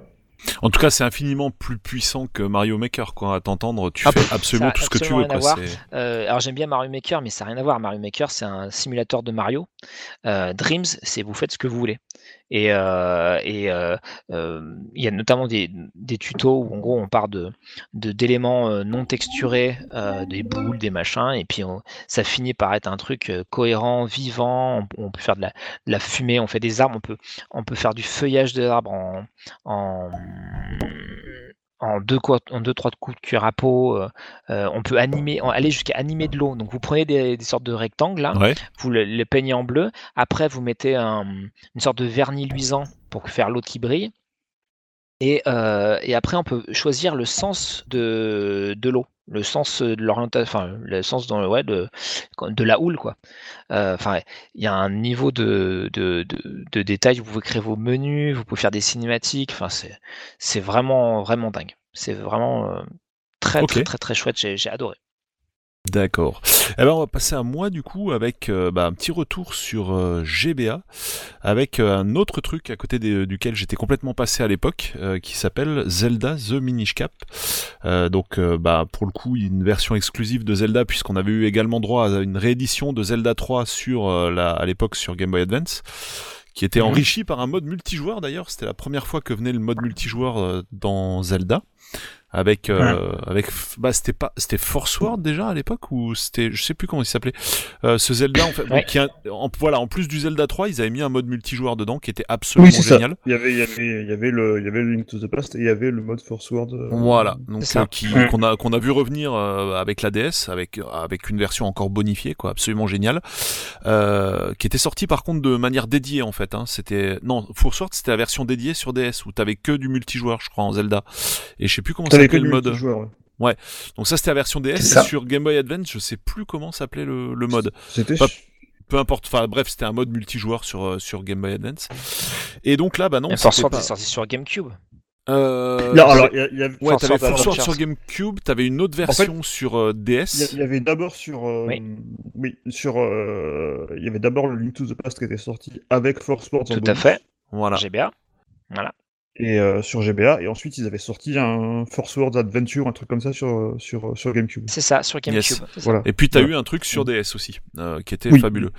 Sur 3DS pardon. Hein. Euh, et donc voilà donc le Zelda lui enfin le premier le enfin, la réédition de Zelda 3 bah, c'était juste Zelda 3 mais par contre avec Minish Cap bah, c'était vraiment une version exclusive à la Game Boy Advance et qui avait bah, deux particularités. La première bah, c'est qu'elle était exclusive à la Game Boy Advance et la deuxième c'est qu'elle ne provenait pas de Nintendo puisque bah, c'était Capcom qui était aux manettes, comme pour euh, Oracle of Age et Oracle of Season, que j'ai toujours pas fait d'ailleurs, qui paraît-il sont excellents.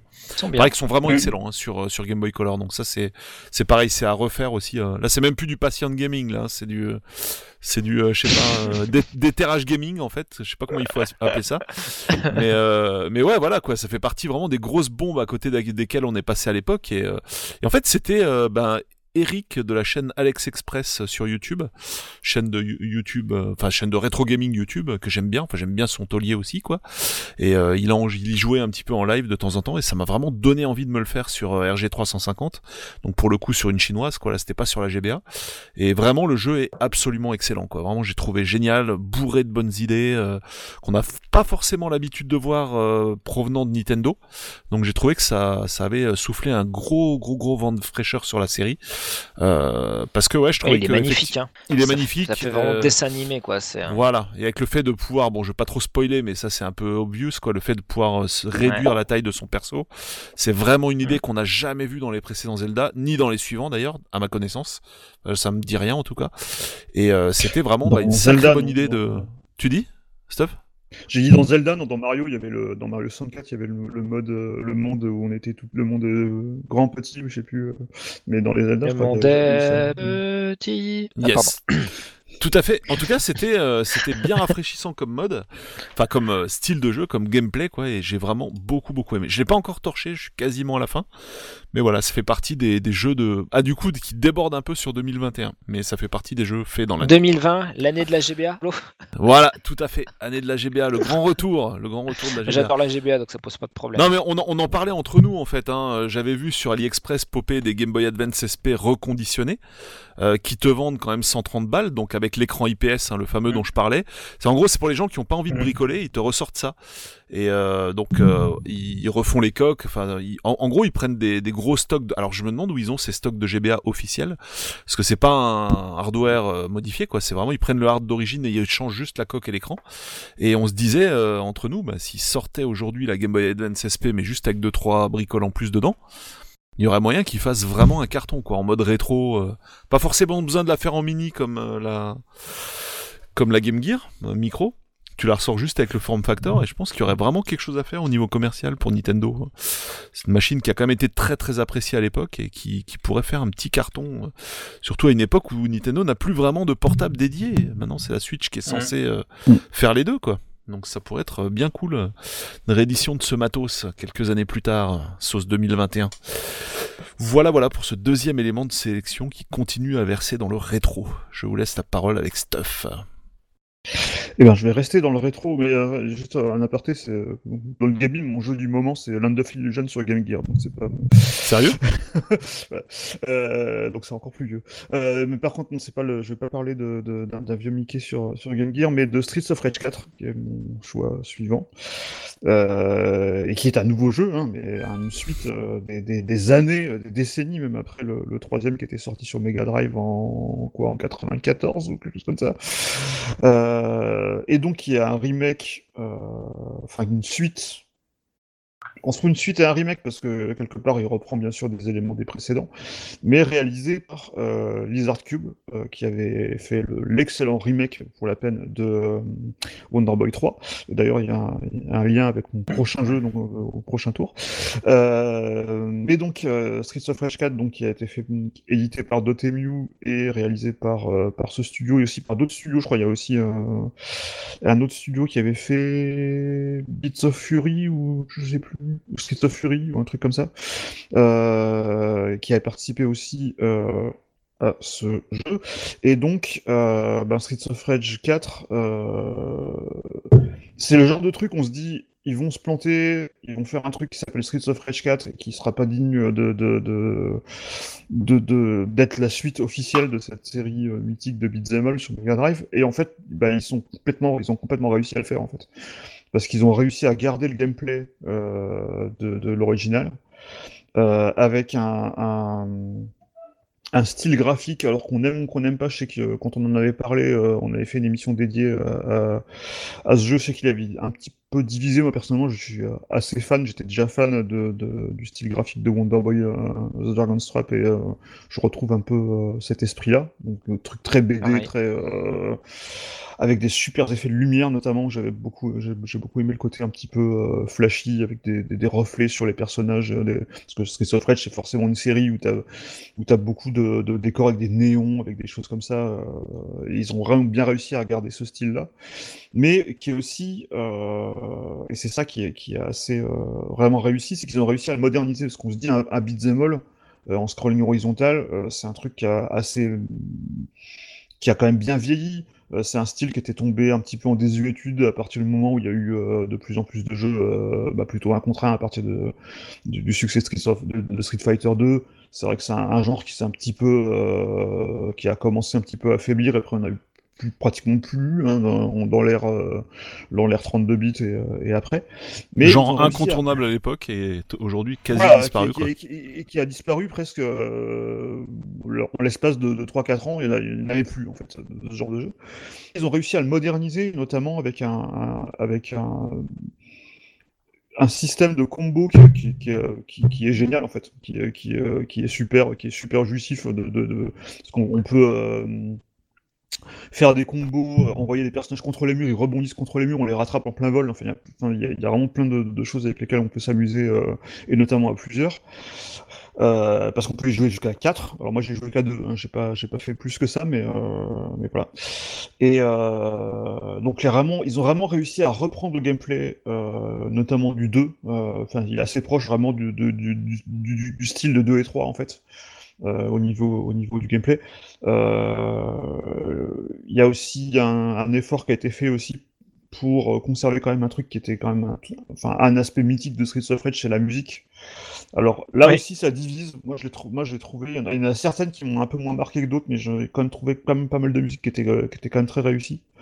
Et, euh, et donc voilà, c'est à, à la fois un hommage au, au- au jeu original et euh, qui, euh, qui je pense, euh, enfin moi je sais que j'y ai joué par exemple avec quelqu'un qui, euh, qui avait euh, peut-être euh, 10 ans de moins que moi, qui avait pas trop connu cette époque-là, qui avait pas vraiment eu, enfin qui avait commencé plutôt avec la PlayStation et, euh, et, euh, plutôt qu'avec la Mega Drive, et il s'est quand même, il s'est quand même éclaté, on s'est quand même éclaté ensemble parce que parce que voilà, c'est un- c'est on se prend tout de suite, on, comprend les principes et le, et le gameplay en, deux secondes et, et on s'éclate quoi. C'est vraiment vraiment une réussite. Bien, Ouais, je suis assez d'accord avec toi. Ouais, euh, moi pareil, aussi, je très mis- chouette. Mm. Après, je trouve qu'au niveau des musiques, il y a vraiment deux, enfin, deux sons de cloche il y a les aspirations euh, à l'ancienne et puis des, inspirations euh, nouvelles, euh, données notamment par Olivier de Rivière, qui n'est pas le Mm, mm, compositeur de la série. Euh, mais c'est vrai que ça, ça passe bien le jeu. Pour moi, je trouve que voilà, il est vraiment magnifique, très agréable à jouer. Euh, et voilà, ça fait, ouais, ça fait plaisir de retrouver ce petit bonheur old school euh, qu'on n'avait pas Mm. vu depuis bien longtemps. Quoi. Et ça fait partie, par exemple, des jeux, parce qu'il était dispo sur, euh, sur le Game Pass euh, Day One. Et Ouais. ça fait partie de ces jeux que j'ai tellement, que j'ai tellement aimé que je, je, je l'ai acheté euh, de peur qu'ils qu'ils disparaissent. euh, Mhm. Parce que le genre de jeu, t'as envie de le garder, quoi. Il a, il a, il a une vraie replay value, Mm. tu, débloques beaucoup de choses, des nouveaux personnages. Oui. il y a plein de trucs y a ouais, le truc qu'il a en plus, c'est vraiment le côté euh, combo. Mm. On peut vraiment y passer euh, beaucoup, beaucoup de temps pour essayer d'affiner euh, en fonction des persos Mm. d'ailleurs. Euh, et ça, c'est un truc qui est nouveau, je trouve. Ouais, des modes. C'était pas aussi fait que ça. Mm. Il y a, Ouais, des- des, il y a des petits clins d'œil aussi, euh, avec euh, notamment on peut. euh, euh, quand on récupère un taser, par exemple, on peut taser une borne d'arcade et on se Oui. retrouve dans des, dans des, dans des vieux Ouais. niveaux. euh, débloquer des vieux On peut débloquer aussi des, des versions euh, pixelisées des personnages d'origine. Par exemple, de- le Mm. Axel du, du, du 1, on peut le débloquer. Enfin, il y a plein de trucs comme ça qu'on peut. c'est, ils, sont fait- ils, ils ont voulu faire plaisir, ils ils ont se sont fait plaisir, plaisir. ça se Mm. sent. Ouais, ouais, puis ils ont pensé aux gens moins habitués, avec des. Tu sais, quand tu meurs, tu, tu peux te rajouter euh, des vies, des trucs comme ça. Oui, pour, et puis il y, a- il y a des euh, petits trucs qui sont, qui sont assez sympas, ce qu'on avait noté aussi pendant dans, dans l'épisode, euh, c'est notamment le fait que dans, le- dans les Streets of Rage, historiquement, on avait le même bouton pour, euh, Oui. pour frapper et pour ramasser des objets, ou, c'est- ou sauter, je sais plus. j'ai- Enfin, Si, si, alors ça. que là, ouais, c'était frapper en fait. Et du coup, on, Ouais. on se retrouvait parfois à ramasser des poulets ou des pommes, euh, alors qu'on avait plein d'énergie, mais on le faisait pas exprès. Alors Mm. que là, c'est- il y a un bouton dédié pour ramasser des objets. Donc Ouais, on peut vraiment ouais, euh, on pas. plus euh, doser stratégiquement en fait son, son énergie euh, par rapport à Ah ça. bah oui, oui, parce que là, ouais, tu peux même pour les, enfin, genre les effets spéciaux, enfin les, les coups spéciaux par rapport à la vie et tout, enfin voilà, il, Ouais. il y a une prise de risque à prendre. Mm. Mm, mm. Non, non, c'est il- vraiment, enfin, bien, bien bossé, bien euh, à la fois modernisé, mais euh, l'hommage est totalement là. Mm. Euh, c'est, ça fait vraiment plaisir de voir ce, ce genre de jeu qui savent respecter le matériel d'origine, mais en même temps le, le- le réadapter au goût actuel. Donc, euh, top, vraiment un super beau boulot. Eh ben, Julien, on passe à toi. Oui, euh, ah bah tiens, là on va être sur du, euh, du vieux nouveau aussi, pareil, avec euh, ce remake de Resident Evil 3, euh, quelque peu décrié. Alors euh, pour replacer les choses dans le contexte, donc la- l'année d'avant sortait le, le remake de Deux. Resident Evil 2, qui euh, a été euh, plus qu'un succès. Je pense que même Capcom ne s'attendait pas à un tel carton. Ça a totalement euh, relancé la, la licence, même si Resident Evil 7 avait déjà bien, bien marché. hein. Mais là, c'est encore au-dessus. C'est vraiment. C'est-à-dire qu'ils ont su relier tous les clans, euh, les fans de la première heure, euh, comme, euh, comme les nouveaux venus. Ils, ils ont fait, euh, ils ont vraiment réussi un, un super boulot. Et du coup, ils sont repartis à l'assaut avec le 3. Le 3 qui était à la base celui qui était attendu. Quand on a commencé à entendre parler des, des remakes de Resident Evil, Oui. en dehors du, du premier, c'était le 3 qui était le plus attendu. Et pourtant, c'est le 2 qui, est, qui a pointé le, le nez en premier. Alors moi, le Resident Evil 3 de- d'origine, je l'avais pas aimé plus que ça parce qu'il prenait une tournure euh, hyper action, Mhm. euh, très différent des autres, et ça, ça m'avait moins accroché. Et euh, là, ben, dans ce, ce 3, c'est prend aussi cette tournure-là, mais ça beaucoup, m'a beaucoup moins dérangé. Déjà parce que j'avais pas envie qu'on me refasse un remake du 2, entre guillemets. Le 2 avait, pour moi, déjà su ramener euh, la modernité des anciens Resident Evil, et je j'aurais pas vu l'intérêt de refaire euh, un 2 plus, un 2 bis. Et du coup, euh, je trouve que Capcom a pris le, le- a, le- a eu comme parti pris de faire, bah, moi, ce que je trouvais être la, la série B ultime. Et j'ai eu l'impression d'être bah, dans un, dans un Die Version, euh, version Resident Evil. C'est un jeu où tu peux, euh, qui doit se faire d'une traite. Faut pas lâcher la manette. Tout s'enchaîne. C'est vraiment, c'est une nuit en enfer, version Resident Evil. Mhm. Tout, tout, tout, tout s'enchaîne. Le jeu est pas très long, ça, ça peut s'enquiller, mais, mais d'un coup. Et, euh, et là, je trouve que le jeu prend toute sa, toute sa profondeur quand on le, quand on le prend comme ça, quand on le prend pour ce qu'il est. C'est vraiment une, une sorte de série B ultime. Euh, dans le jeu vidéo.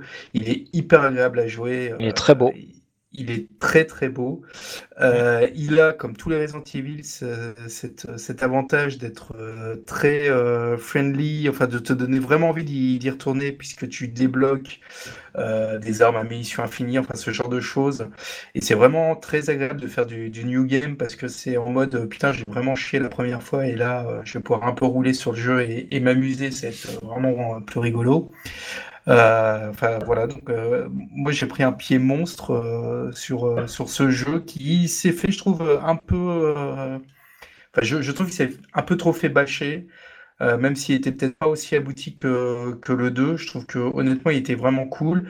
Et Capcom qui en plus a fait l'effort de se dire ah notre jeu est un peu court, euh, bon euh, qu'est-ce qu'on pourrait faire pour compenser et qui a offert un jeu bon dont j'ai rien à foutre et qui est pété, mais au moins qui est gratuit, euh, un jeu en multi euh, voilà que je que j'ai dû euh, peut-être installer, mais j'avoue ne même pas y avoir touché. Mais pourquoi pas, il est peut-être sympathique, enfin il plaira peut-être à des gens, je ne sais pas, mais enfin il est là. Donc, on peut même pas reprocher à Capcom le côté sensu Afrique qu'ils qu'ils ont su avoir dans le passé assez fréquemment. En fait, là, c'est plutôt la rédemption, je trouve, parce que euh, Oui. il y a eu les Resident Evil Révélations qui étaient quelconques, on va dire, pour être poli. Euh, je parle pas de Ouais. Resident Evil 6, même qui est pas le plus Hmm, mauvais. je crois que c'était pas mal. Mais Ouais, le ouais, Révolution, Révolution euh, 2 c'était était pas mal. Euh, Le premier, c'était léger. Euh, Ah bah, le premier, c'est pas 3DS. il y hein. avait l'espèce de remaster de, de, de Resident Evil 1 qui avait pas été euh, Oui, euh, un incroyable remaster, parce que c'était Un euh, remaster du remaster. Ah voilà, non, non, attends. voilà. Ah oui, euh, si, si, tu te rappelles le remaster où tu avais encore les pas les sprites mais euh, euh, enfin tu, tu sentais qu'ils avaient pas trop trop forcé et euh, Tu avais déjà eu la version HD avant. Non, ah non non. Oui, c'est ça, on, parle, on est bien Ouais. d'accord. Voilà. Et, euh, et du coup, ce que tu disais tout à l'heure, c'est que le 2 a racheté un peu l'aide de l'OBS, à... enfin, aidé aussi par le- l'excellent Resident Evil 7 qui a eu un très bon essai, enfin, un très bon essai critique.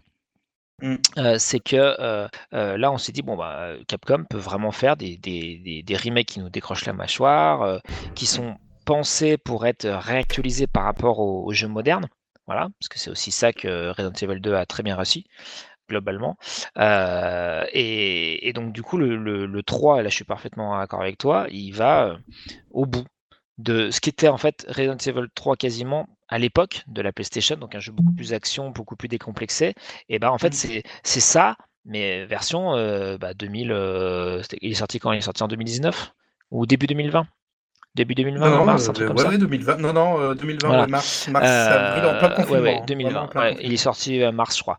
Et, euh, et en gros, bah, pour moi, en fait, c'est juste une extraction de ce qu'était euh, Resident Evil 3 à l'époque de la PlayStation, mais euh, bah, revu à notre époque. Donc, moi, ça m'a pas gêné, effectivement. J'ai trouvé le jeu très très beau. Euh, et même, je trouvais les personnages plus intéressants, plus, Oui. Sais pas, plus Oui, oui. euh, que dans le jeu de base. Euh, parce que, enfin, moi, je me rappelle de, de m'être fait cette réflexion du, du 3, en fait, c'était le, le 2 en action, quoi. Euh, C'est ça. et, et, et là, non, j'avais pas l'impression d'avoir un.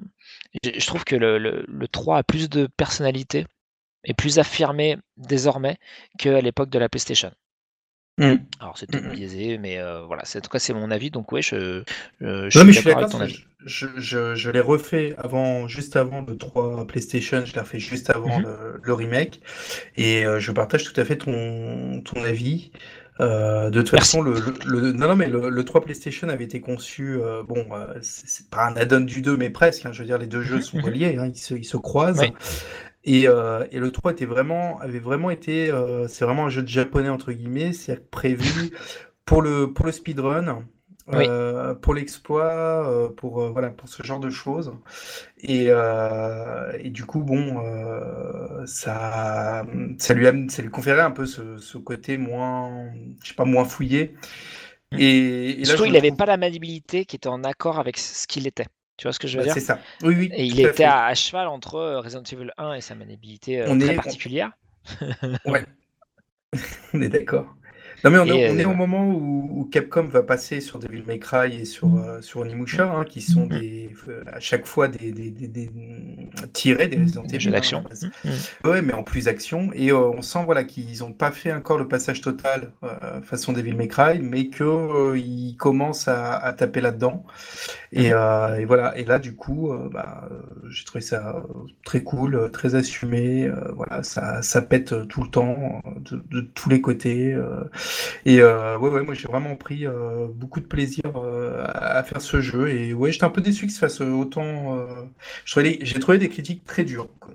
Voilà. Surtout qu'il sortait en même temps d'un- qu'un FF7 remake qui se faisait beaucoup moins bâcher la gueule, alors Ouais. que euh, je, je- moi j'ai mon lot de, j'ai ma caravane de reproches à faire quand même euh, sur, sur, sur ce jeu-là qui est sympathique, mais qui, est, qui, qui, là pour le coup a des, des défauts très lourds. Donc, euh, Mais déjà, il est pas complet.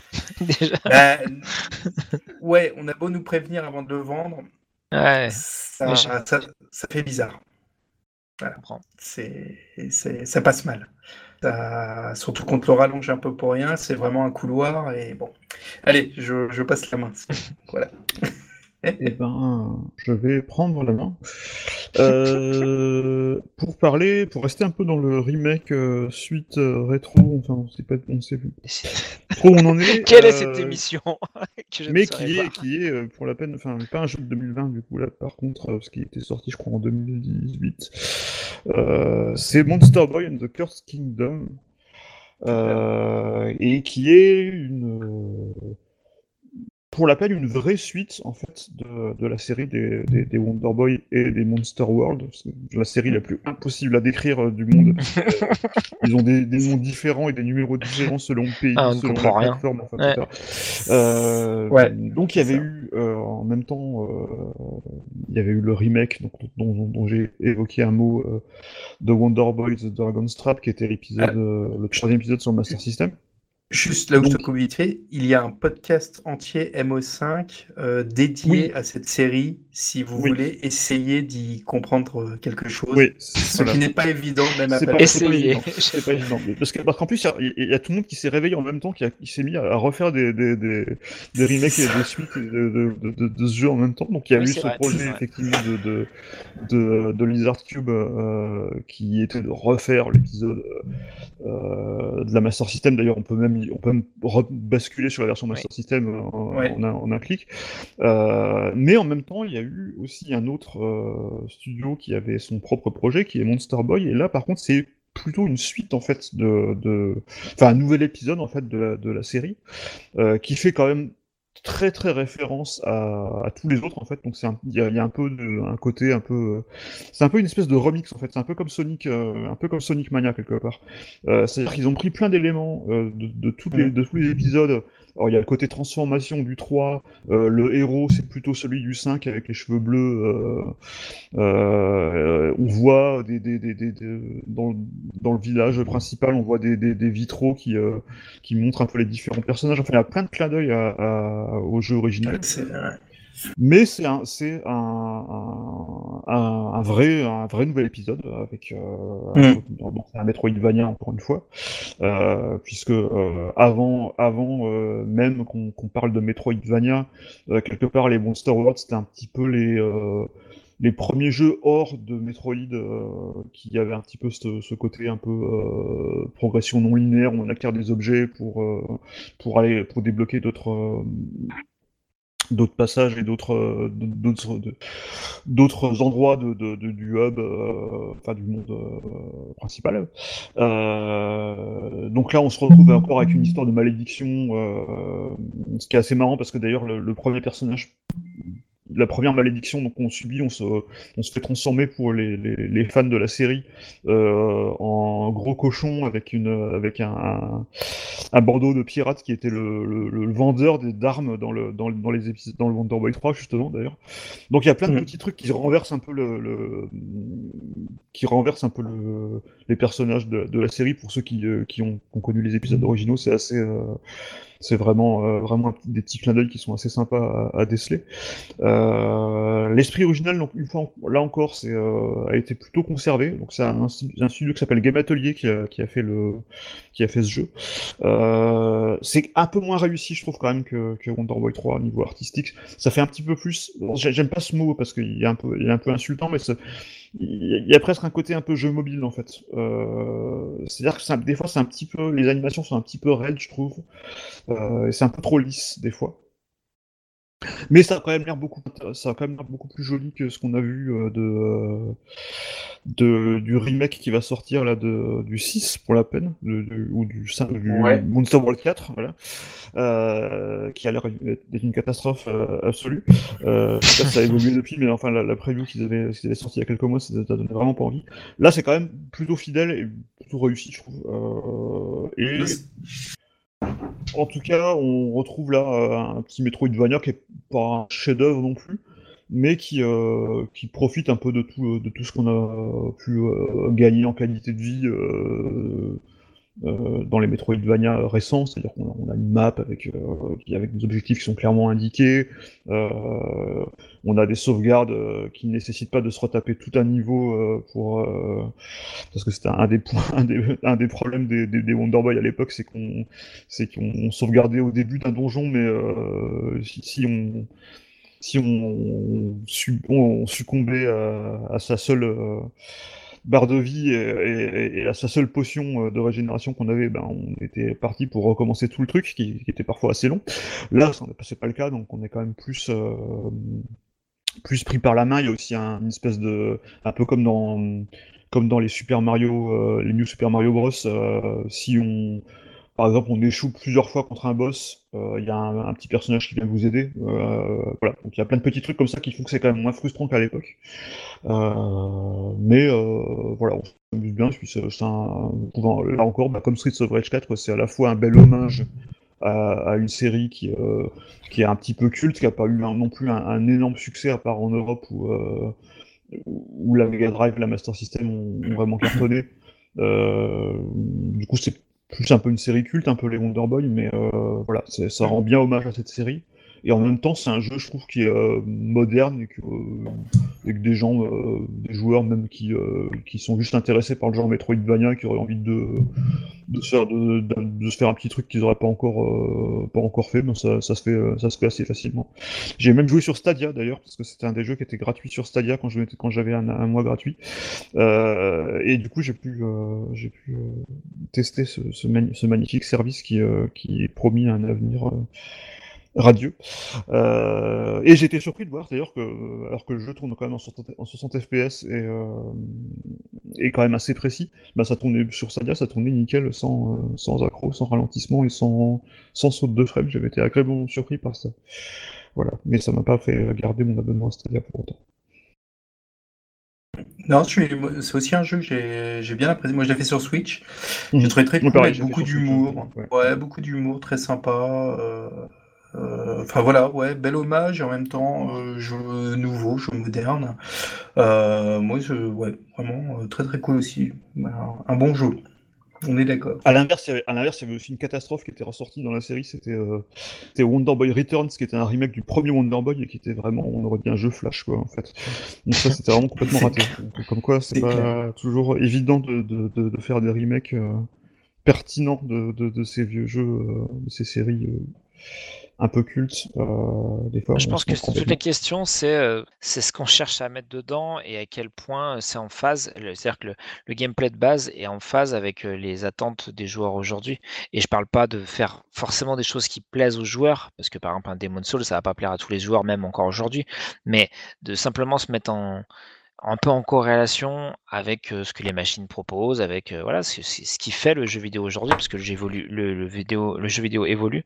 Et il y a plein de manières de, réinterpréter une œuvre déjà produite. Et, euh, et voilà, et c'est ce qui fait qu'il y, y en a qui arrivent, il y en a qui arrivent pas. Quoi. C'est vraiment, je pense que c'est vraiment ce l'envie qu'on met, euh, les moyens qu'on met pour réaliser les trucs. Et il n'y a pas besoin d'être un gros studio. Hein. Les Art Cube, c'est pas un, un gros studio. Ils font des, euh, voilà, ils ont fait des, des, des jeux vraiment magnifiques. Euh, donc euh, voilà, c'est, il faut vraiment euh, y aller avec avec avec l'agnac, avec euh, les bonnes armes, entouré de, des bonnes personnes, et, euh, et tout est possible. Et puis aussi, faut être. Enfin, c'est- je pense que ce qui fait aussi le, la réussite de ces deux jeux-là, c'est qu'on sent que vraiment que ça a été fait par des fans.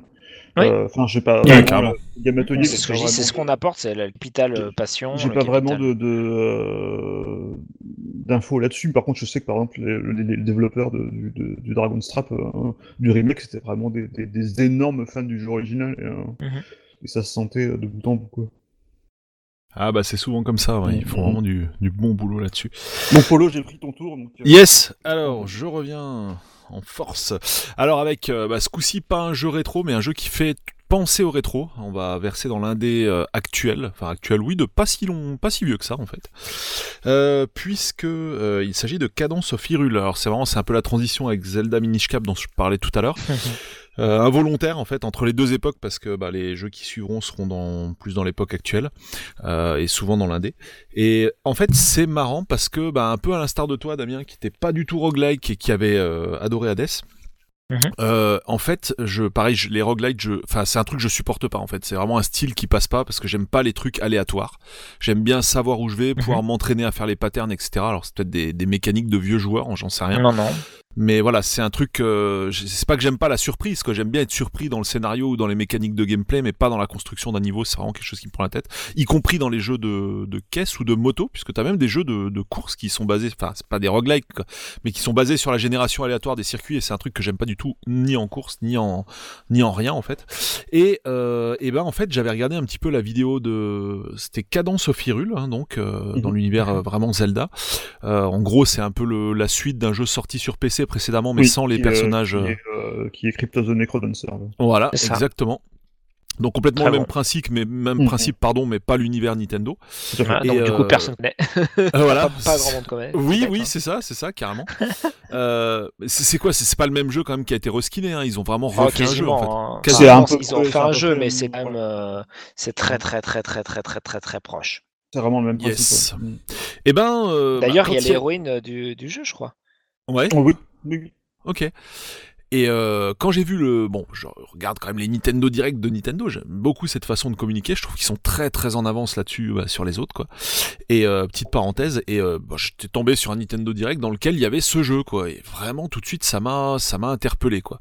Euh, et je me suis dit tiens là il y a vraiment quelque chose qui, bon déjà j'accrochais à la patte graphique, à l'univers, euh, voilà très Zelda 3 sur les bords quoi.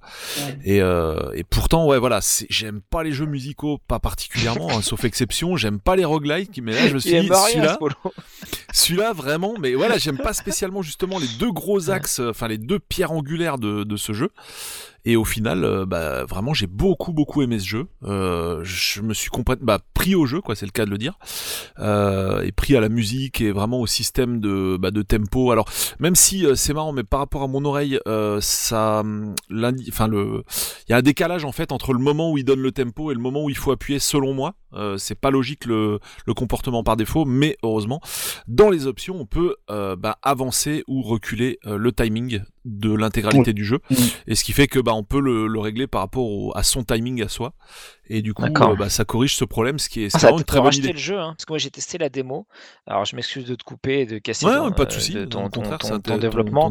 Moi j'adore les jeux musicaux. Euh, j'ai tout de suite accroché au style graphique et j'avais plutôt, euh, j'ai- je l'avais pas moi, mais je l'avais essayé avec un, bah, du coup un ancien collègue de chez JV, euh, euh, Crypto Ne- Necrodancer. Je trouvais ça vraiment cool dans le dans le concept. Et en fait j'ai essayé la démo plein d'envie, euh, donc de of Hyrule, et euh, je me suis pas retrouvé du tout. Ah, marrant, Euh, ça. ju- du fait, alors je vais expliquer, mais tu t'as déjà donné une, une info euh, de euh, du timing en fait. Le timing est pas bon dans le jeu. Il y a un, un- j'ai plutôt l'oreille musicale. Euh, et les jeux de rythme en général ça passe toujours très bien parce que j'adore ça. Et, en fait il y a un, truc dans la, la mécanique entre ce qui se passe à l'écran et euh, ce que le jeu attend et la musique qui ne colle pas euh, pour moi en tous les cas, et donc ça recolle avec ce que tu dis. Et du coup, j'ai essayé, j'ai essayé, je dis mais non mais là il y a quelque chose que je comprends pas, je suis pas compatible, c'est pas possible. Et, euh, et donc du coup j'ai arrêté euh, parce que, enfin donc Même en ajustant le démo. timing, en fait, t'as essayé de- Bah, d'avancer ou de reculer. je j'ai pas souvenir qu'il y, a de- qu'il y ait cette notion de Ah, timing. ça tu l'as dans le jeu final en tout cas, ça Voilà. c'est clair. Donc du coup, c'est pour ça que je te dis que tu vas peut-être me racheter le, le jeu parce que bah, peut-être qu'il va finalement me plaire parce que j'adore vraiment les jeux musicaux et d'ailleurs, je l'ai pas mis dans mon top, mais il y, a- y a un jeu auquel j'ai pas mal joué cette année, c'est euh, Taiko no Satsujin sur euh, sur Switch, qui est un jeu avec Mhm. une sorte de petit tabourin euh, Taiko euh, japonais. J'adore, j'adore, j'adore. Euh, voilà, et ça me pose aucun problème. euh, Il y a des gens qui se plaignaient justement de voilà de, de, de latence qu'on peut avoir sur une télé, etc. Moi, j'en ai pas eu euh, de, de perceptible en tous les cas.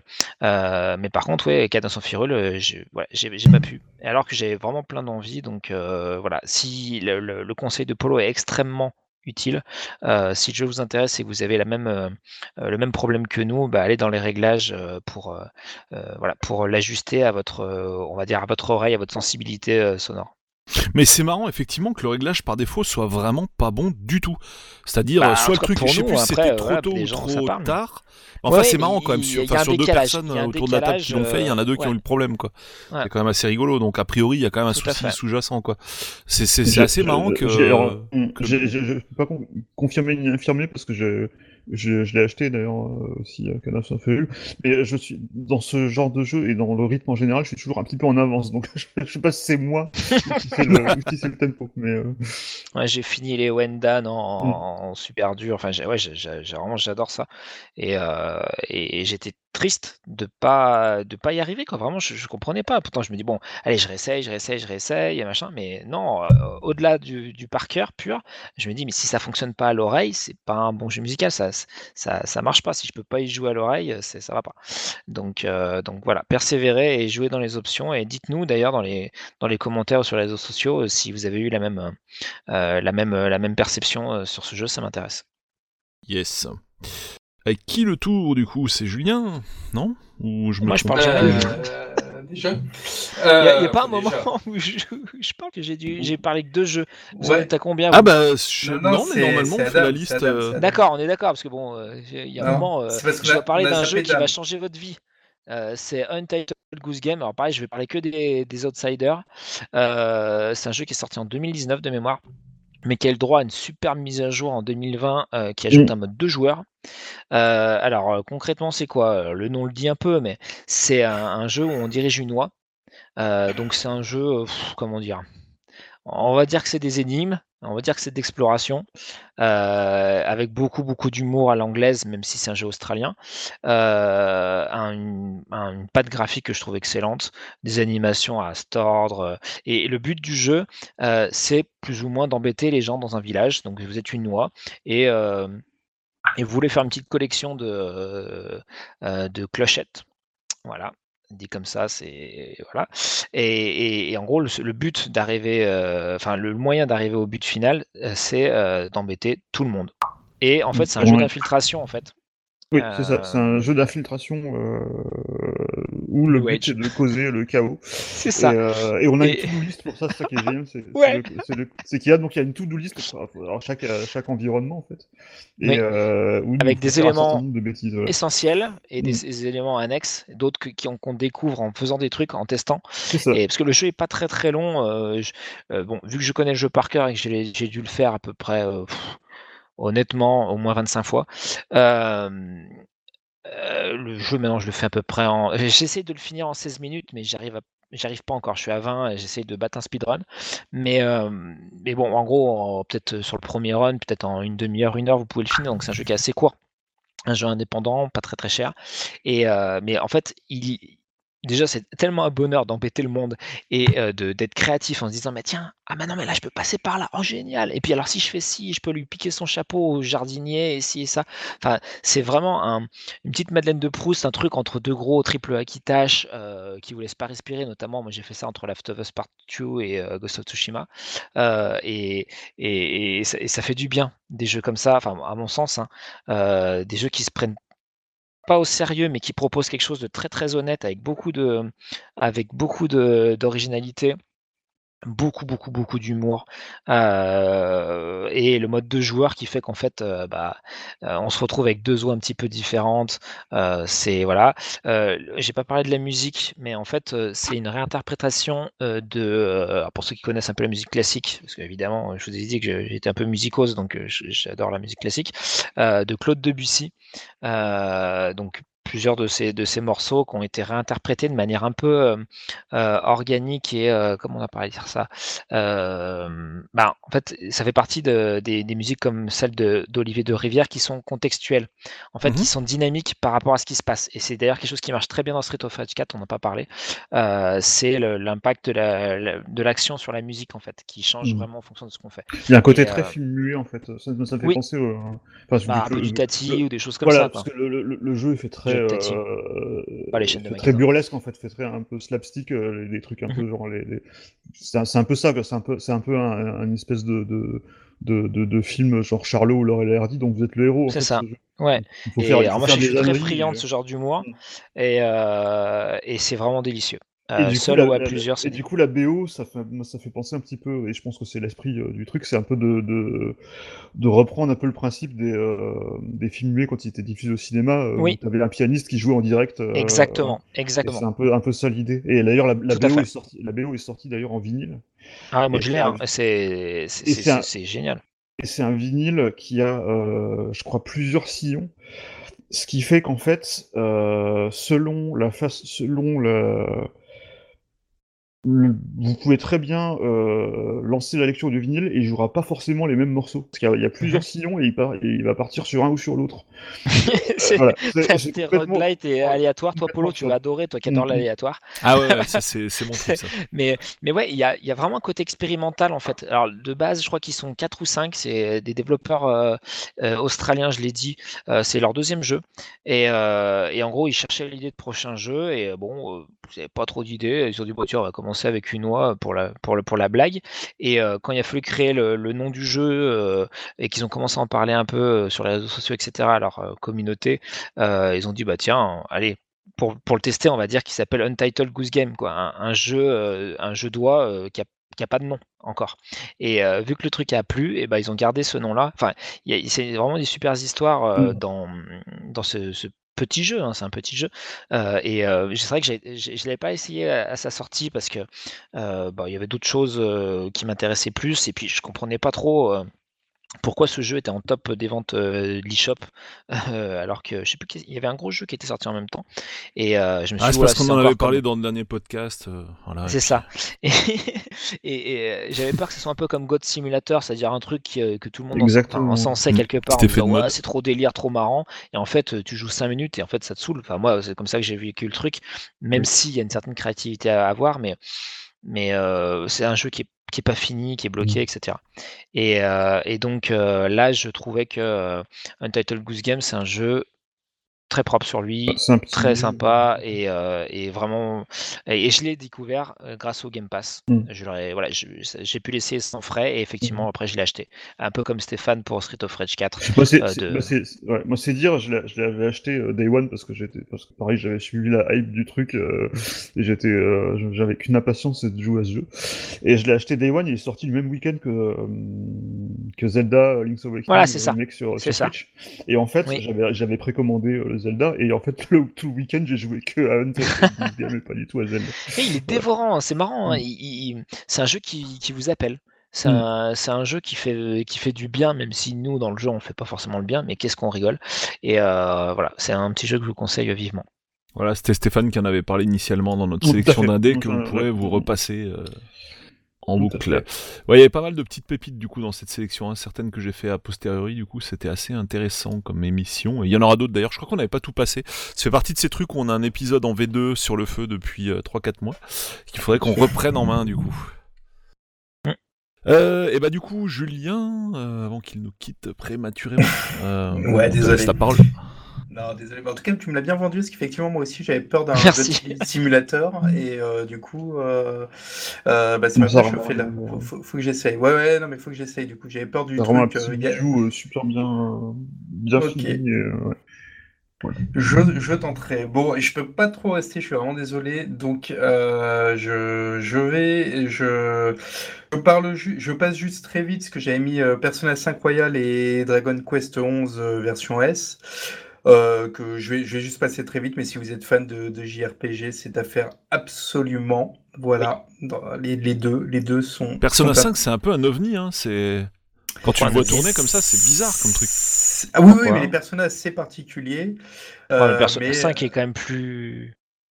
Enfin, Bah, paraît un non. peu plus accessible quand même oui, en termes visuels et tout. C'est quand Non, mais bah, euh, je veux dire, il a pas trop d'équivalent en termes de gameplay ou je sais pas, c'est. c'est, euh, Tu le définirais Euh, comment les oui, autres oui, personnages. c'est Ouais, ça. ah, non, mais à part ça, je te dis, hors- hors- en dehors Ah du oui, scope oui. de la série, quoi. Non, ça fait pas JRPG habituel. Oui, je suis d'accord, parce que bah, t'es, t'es à notre époque. Euh, t'es sur des problématiques lourdes, mais avec euh, une mise en page euh, très euh, manga, voire comics parfois. Mhm. Et, euh, et c'est vrai que oui, oui, c'est assez, euh, c'est assez déstabilisant, mais tu vas quand même retrouver des mécaniques un peu de JRPG derrière. Euh, faut pas croire. Et, euh, et ouais, et il est vraiment très cool. Dragon, Dragon Quest 11 est totalement classique, lui, euh, dans son approche. Mais, mais il est vraiment, moi j'ai vraiment adoré. Il y a vraiment une ambiance qui est hyper sympathique. Et si vous l'avez pas fait, c'est, il, il est vraiment très très cool. Qui est sur le Game Pass aussi d'ailleurs, je crois. Non? Oui, oui, oui, Oui. il est, Mhm. euh, oui, oui, t'as raison. Il est sur le Mhm. Game Pass euh, depuis le, le mois dernier. Dragon Mais Quest, du coup, ouais, mais du coup, je vais parler d'un jeu qui est, qui, qui est sûrement passé sous les radars parce que c'est pas un gros jeu, mais moi je l'avais backé, qui s'appelle The Beast Inside. Euh, là, pour le coup, on est sur de l'exclu PC et peut Mhm. je suis pas sûr que ce soit sur autre chose que Steam. Euh, c'est un jeu d'horreur parce que je- j'aime beaucoup les jeux d'horreur et c'est euh, un jeu assez sympathique qui se base sur euh, deux époques. Donc on est un peu dans les années euh, 70 avec un mec qui réinsta- qui, qui s'installe, qui déménage avec sa femme dans une euh, baraque et euh, dedans il a des sortes de réminiscences euh, du passé, de quelqu'un qui a vécu là et euh, voilà d'un espèce de, personnage qui vient un peu euh, hanter les lieux. Et euh, bah, le, le jeu réinvente rien. Il est euh, on ne peut plus classique dans ses mécanismes, va proposer des niveaux assez habituels avec euh, un coup de la mine, un coup des trucs. Bref, pas grand-chose de nouveau sous le soleil, mais tout ce qu'il fait, il le fait euh, plutôt bien, avec euh, amour du genre. Il, il- le jeu marche bien, il est cool, il est pas cher. Et, Ouais, les euh, plateformes pour ceux que ça intéresse. Il est, ouais, bah Steam. Il est que, Ouais. pour moi, il est que sur Steam. Ah, que sur Steam. Ouais, à ma connaissance, ouais. ouais. C'est pas, dis, c'est vraiment pas un gros jeu, hein. C'est une petite équipe. Moi, j'avais backé et euh, entre le moment où ils avaient sorti la démo et le, la sortie du jeu, en plus, ils ont vraiment remappé euh, toutes les touches. Enfin, ils jouent super bien la manette, alors que sur la démo, c'était galère. Et euh, à l'arrivée, le, le produit est super bien fini, donc euh, top. Et euh, bah, en parallèle avec The Medium, là que j'ai fini et qui est somme toute très sympathique, mais voilà, qui est pas, bah, qui est pas un survival horror, hein, faut, faut le dire. Là, pour le coup, on est sur un vrai survival horror et très très sympa. Donc vraiment un petit jeu juste cool, pas cher. Donc si vous aimez euh, le, le genre survival horror, euh, Et techniquement, c'est full 3D. euh, c'est- Oui, oui, oui, c'est c'est full Voilà. 3D. Euh, Et c'est bien, bien ficelé. C'est long? Non, pas trop. En plus, t'es sur du classique pour ce genre de jeu. Tu dois avoir 8 heures, euh, 8 heures de jeu. Donc, euh, ce qu'il Ça faut. va, c'est pas trop. Voilà.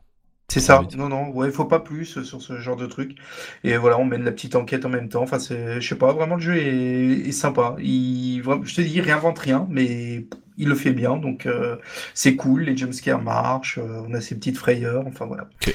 Je vais Et on- en passer à moi. En parlant de, de ce style, euh, on rappelle qu'on a actuellement Resident Evil Village qui est dispo en- dont la démo est dispo a priori sur PS5. Ouais, a priori, elle est dispo. Alors, oui, mais euh, comment dire? Petit aparté, t'en as pensé quoi? Tu l'as vu un peu tu... Bah, j'ai fait la démo euh, déjà 40 fois, vu qu'elle dure en gros 5 minutes. Donc, euh, D'accord. C'est Ah, bah, une c'est du euh, ouais. technique. là, tu te déplaces. Après, il y aura une autre démo, hein, plus jouable. marche ça, au casque, ça, euh, c'est ou ça, pas? c'est ça. Ouais, tu, tu- euh, ah non, VR, non, pas PSVR. c'est ça la démo. en- Pas c'est pour pas l'heure, en tout annoncé.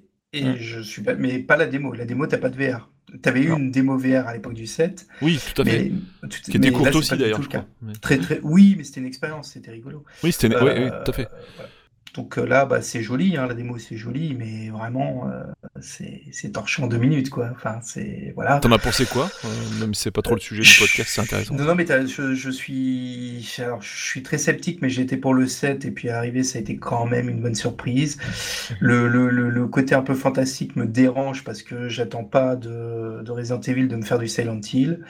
Euh, donc, euh, est-ce qu'ils vont réussir à bien rattacher les wagons? Je, je suis très, très, très impatient d'y jouer. Je suis quand même très hypé, Ok. mais j'ai j'ai peur du côté fantastique. Donc, euh, Ouais, mais je pense qu'ils vont faire euh, les choses bien quand même. Oui, J'ai l'impression que euh, ils ont envie de faire euh, un mixte entre euh, Resident Evil 1 et Resident Evil euh, Quatre. 4. Voilà. Oui, clairement. euh, Et vu que ce sont bah, certainement parmi les meilleurs jeux de la série, euh, et que le 7 quand même avait apporté de, de- de bonnes choses, parce que du coup, ouais, je dis 1 plus 4 et fois euh, le 7, quoi, mm.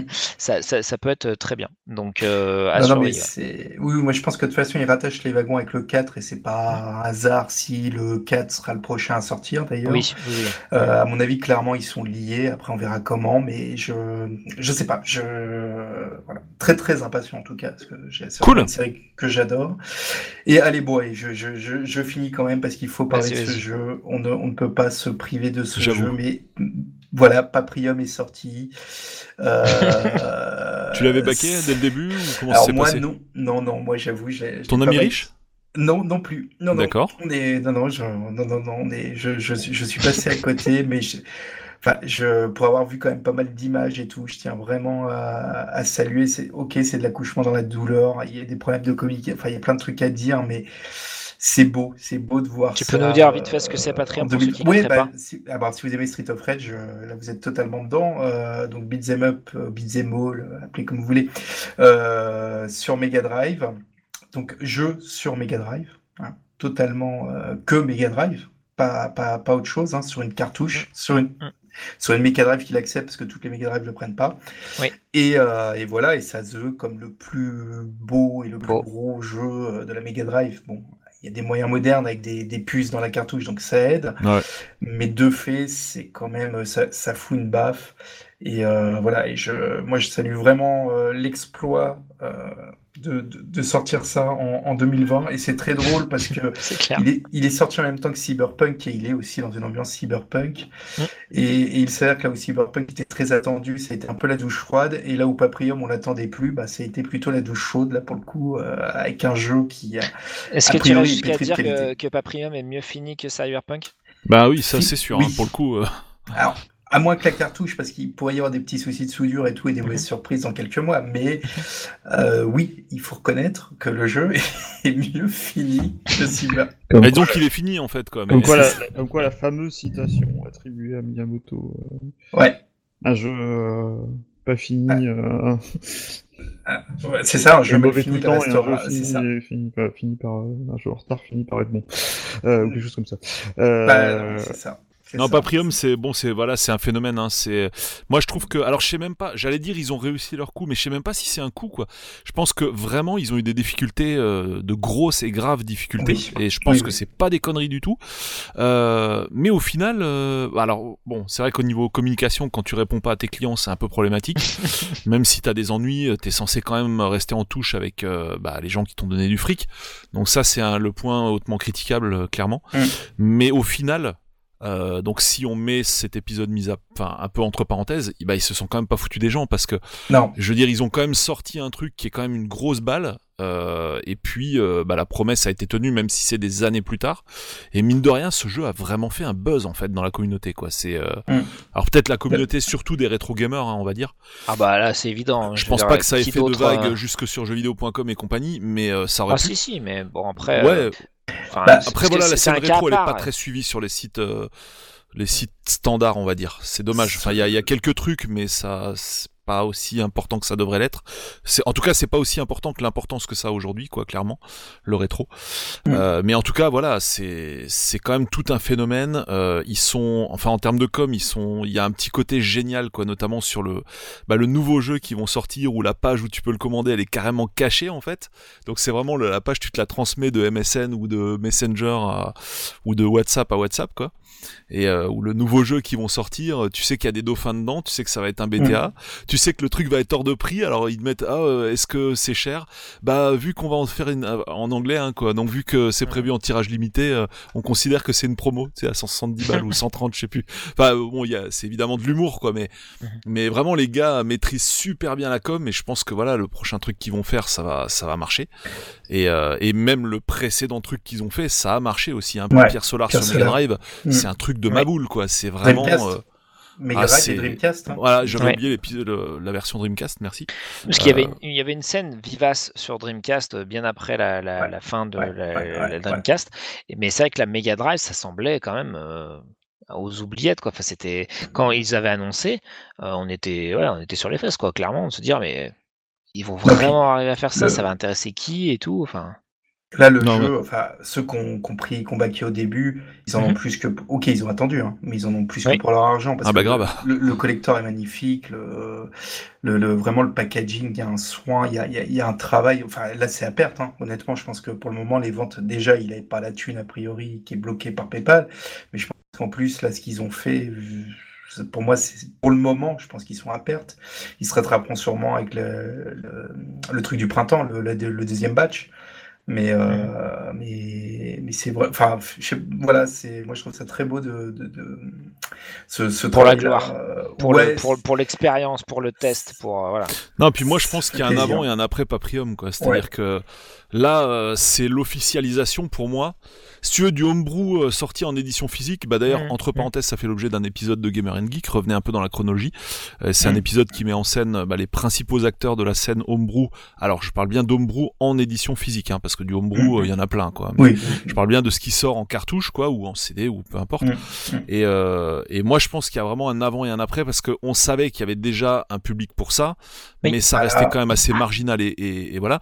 Et là, quand on voit les vagues que ce jeu a fait, mais je veux dire, Mm. enfin, ça, ça a été en bien et en mal. Hein, mais je veux dire, comme disaient certains politiques, euh, bah, qu'on parle de toi ou en bien ou en mal, l'essentiel c'est qu'on parle de toi.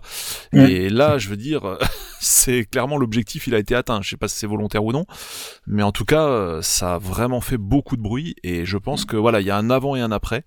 Et je pense que après, enfin, depuis Paprium, euh, il y en a certains qui vont bien commencer à comprendre que cette scène Ça. euh, Mm. pas finalement si marginale qu'on pourrait le croire. Non, je pense qu'il y a un vrai marché en fait.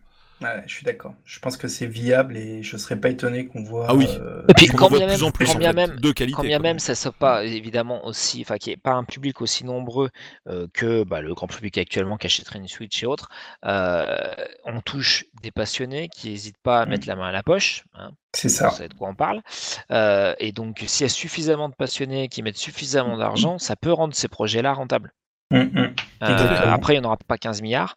Mais ce qui était énorme avec Paprium, c'est que, bah, la- enfin, je ne sais pas si vous vous rappelez la vidéo qu'ils avaient faite avec la, La vidéo était euh, ouf. c'est la- fou, la c'est pub. fou. Enfin, c'est- on, on y était, quoi. On Mm. était dans les années 80 C'est avec les. les... Ouais. Ah, voilà, Fondy a vu les choses déjà, en grand en fait quoi T'as même début. pas vu le jeu que déjà t'as envie d'acheter. C'est Mm. et voilà. Et après le jeu est magnifique. Donc Ouais. euh, bon, faut évidemment aimer ce genre de jeu, mais euh, c'est c'est- ouais, c'est une prouesse. Voilà, c'est Enfin, une- quand t'aimes ce genre de jeu, ouais, ce qui est mon style, c'est t'as envie quoi. Moi, je, enfin voilà, je l'ai commandé quand j'ai vu les vidéos, j'ai dit ok quoi, c'est Mm. bon. C'est Prenez mon argent. voilà. Shut up. Shut up. Non là, c'est ils sont Ouais. pas foutus du monde quoi. Clairement, ils ont eu la volonté de faire un truc qui défonce. Et euh, tu vois que bon voilà, c'est ils sont allés au bout de, de ce qu'ils voulaient. Ils en ont même fait plus que ce qu'ils voulaient, euh, paraît-il. Euh, compte tenu du temps qu'ils ont eu quoi. Mais c'est vrai que tu te dis Ouais. mais comment ils ont fait pour pour vivre entre guillemets toutes ces années euh, sans rentrer de thunes quoi? Ils ont rentré bah, quand ils ont fait la campagne, d'accord, mais euh, après bah, après il y a des années qui se sont écoulées quoi entre temps quoi donc. euh, Et puis a priori, l'argent était bloqué. hein. Ouais, en plus quoi. Enfin donc Ouais, oui, il y a eu euh, des non. grosses galères Ouais, quoi. ouais, ouais. Mm. Mais au final, bah voilà, les promesses ont été tenues et ça c'est quelque part, euh, c'est les gens, pas pour les projets futurs en fait, les gens ont quand même confiance parce que C'est ça. carrément confiance parce que bah il y a eu Mm. deux précédents et les gens se disent bah voilà, je mets des Mm. billes là-dessus, je serai pas déçu quoi. Je sais que ça va être un bon jeu quoi. Ouais. Jusqu'à maintenant, ça a été que des bons jeux. Ils sont en train de se construire une réputation de ouf quoi en fait. hein. Je suis d'accord. Ouais, vraiment, euh, ils ont un bon avis.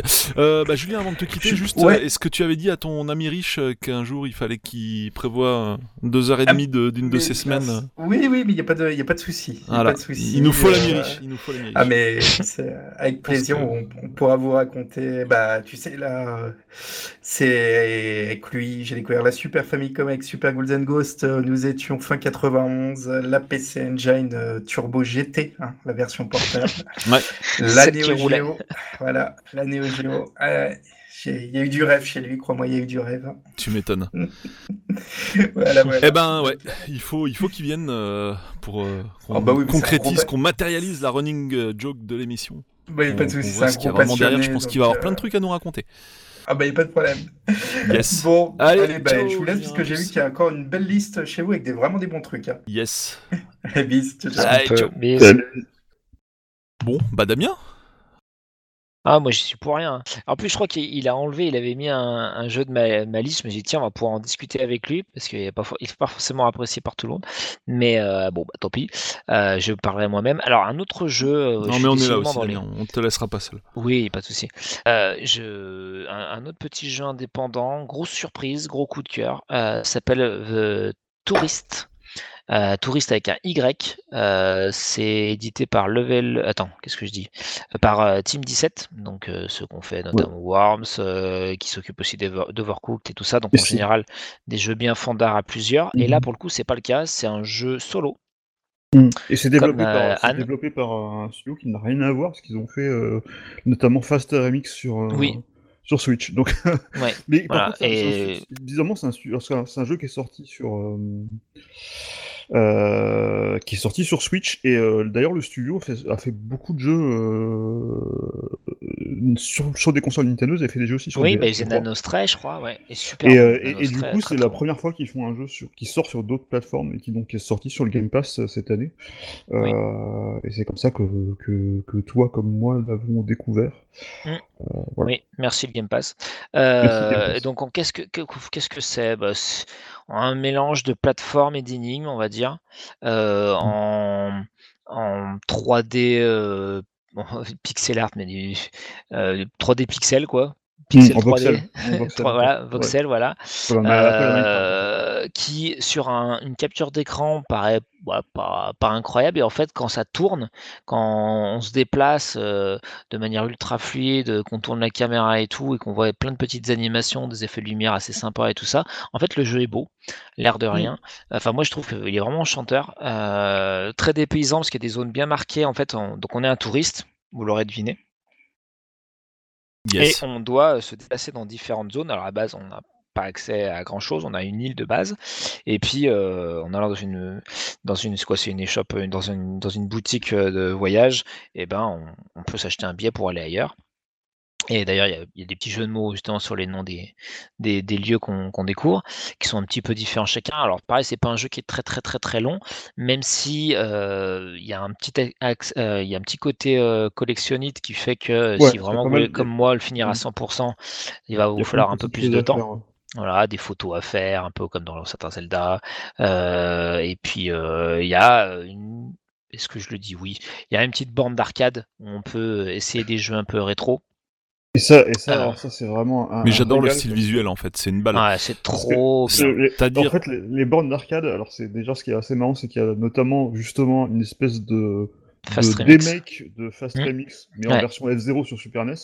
Ce que je Oui. trouve très drôle. Elle est très réussie euh, et il y a aussi, un, je crois qu'il y y a une espèce de clone de- d'Arcanoid De Bomb Jack. de Bomb Jack aussi. Voilà, donc c'est euh, trois jeux que euh, j'adore. Et, et vraiment, ce- cette petite séance de salle d'arcade est vraiment, vraiment super réussie. Ouais. Et puis, il y, a, il y a plein de petites choses à faire. Il y a, il y a- il y a- plein d'activités sur chaque île. Il y a du surf, il y a du, du- des penalties, euh, il y a du canoë. Enfin, et, tout est Ouais. introduit avec des, des, enfin, parce que l'histoire est un- sur un, enfin, elle est vraiment euh, complètement décalée et Oui. complètement improbable. Donc euh, voilà. Donc le but en fait, c'est de- d'être un touriste. Et en fait, le but du jeu, enfin euh, ultime du jeu en fait, c'est de sur chaque île en fait, il y a un monument Oui. euh, dont il faut découvrir comment il s'ouvre déjà.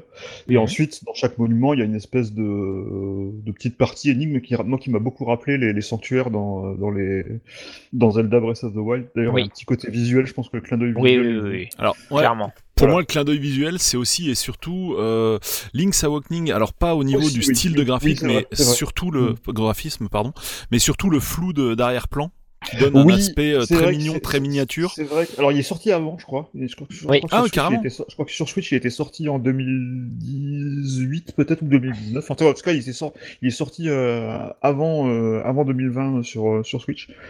Euh, mais oui, il y, a il y a un effet de, de, de flou de profondeur de champ en fait qui est super réussi, et qui Qui euh, fait mignon, contribue quoi. aussi beaucoup euh, à ça. Ah, par contre, il y a, il y a un petit problème dans ce jeu. Que, donc c'est un jeu qui est en 3D plutôt isométrique, un peu. euh, Ouais, même y a des avec- souvent on avec peut des bouger la perspectives caméra. forcées.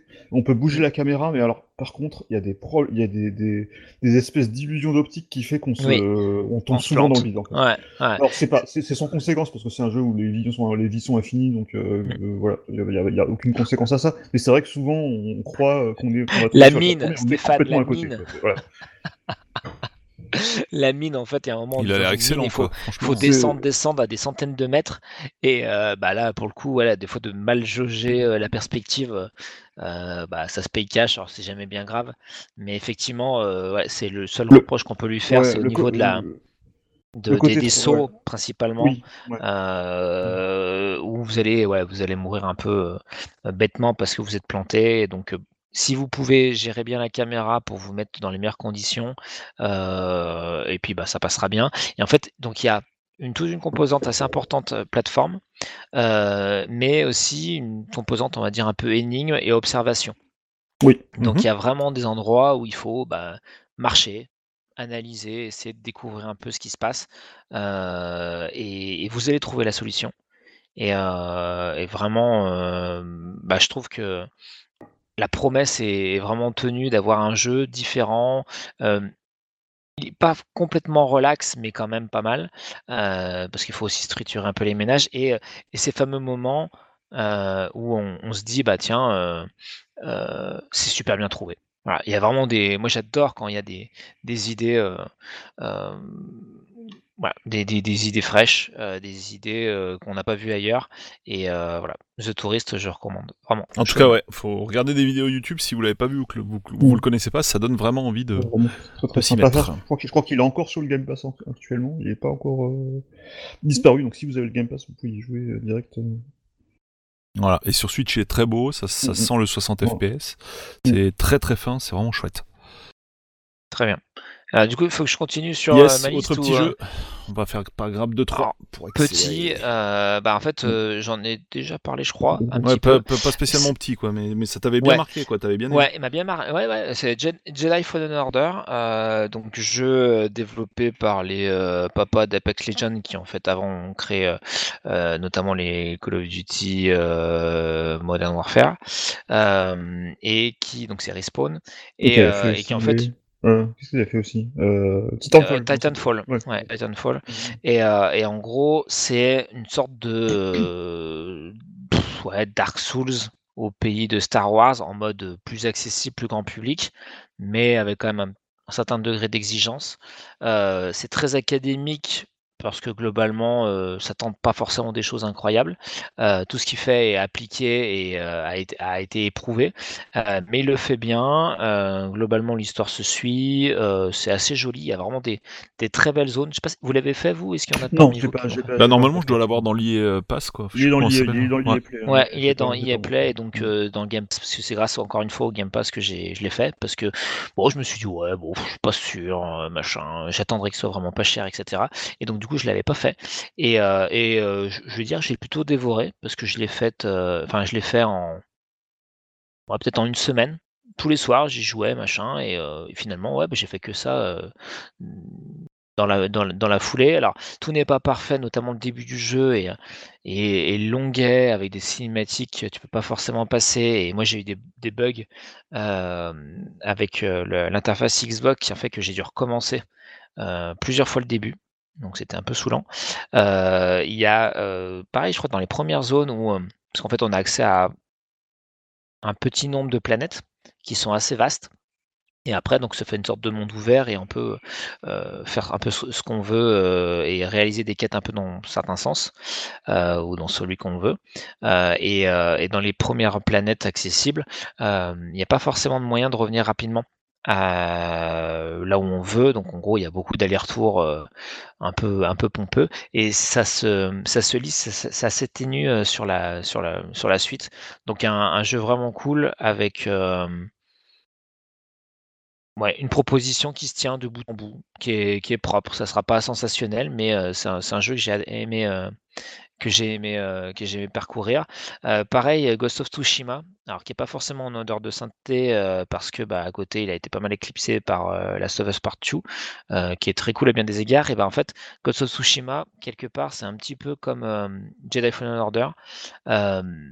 Tout ce qu'il fait, il le fait bien. Euh, c'est très appliqué en termes de direction beau, hein, artistique, c'est très très très très beau, c'est euh, animé, c'est sourcé, enfin on a vraiment l'impression d'être dans le- un peu dans le Japon féodal euh, ou euh, euh, à une époque évidemment qu'on n'a pas connue mais qui fait beaucoup partie du folklore japonais.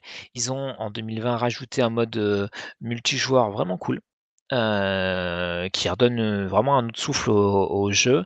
Euh, L'aventure se fait vraiment avec plaisir. euh, c'est vraiment très très travaillé ce qui avait fait les Infamous de mémoire. Et, et voilà, c'est un, un jeu qui mérite sa place dans, dans un top et ouais, qui vraiment, euh, pareil au niveau même euh, immersion, euh, musique, même les, les, les voix françaises sont cool. Voilà, qui est, qui est vraiment vraiment sympa sur PlayStation. Je vais rester encore sur PlayStation avec euh, Astrobot. Juste un truc sur Ghost Oui. of Tsushima, ça me fait Oui. penser toujours un peu à Tenchu. T'as pas du tout de côté infiltration ou ce genre de choses, Un non? petit peu, si, si. Tu... Ouais. Enfin, après, c'est c'est pas vraiment un jeu d'infiltration, c'est un, c'est un jeu d'aventure où tu as du combat qui peut être parfois relativement exigeant en termes de timing, etc. Euh, tu as une multiplication d'approches possibles, donc c'est en ça que l'infiltration peut être un petit peu euh, utile, mais euh, c'est pas un jeu exclusivement d'infiltration, si c'était ça, ta question. Ouais, euh, c'était la question. c'est pas un jeu uniquement d'infiltration, mais euh, ouais, ça, ça, ça se fait bien, ça c'est prenant et c'est très très très bien réalisé. Franchement, je l'ai mis euh, sur encore sur euh, donc évidemment je l'ai fait sur PS4 et je l'ai fait sur PS5. Euh, c'est un, un très beau jeu. Yes. Voilà. Euh, du coup, on fait quoi? Euh, je, je suis toute ma, Bah, je vais passer. euh, où ouais, on vais- passe la me- main à. Je vais m'en faire euh, du coup trois.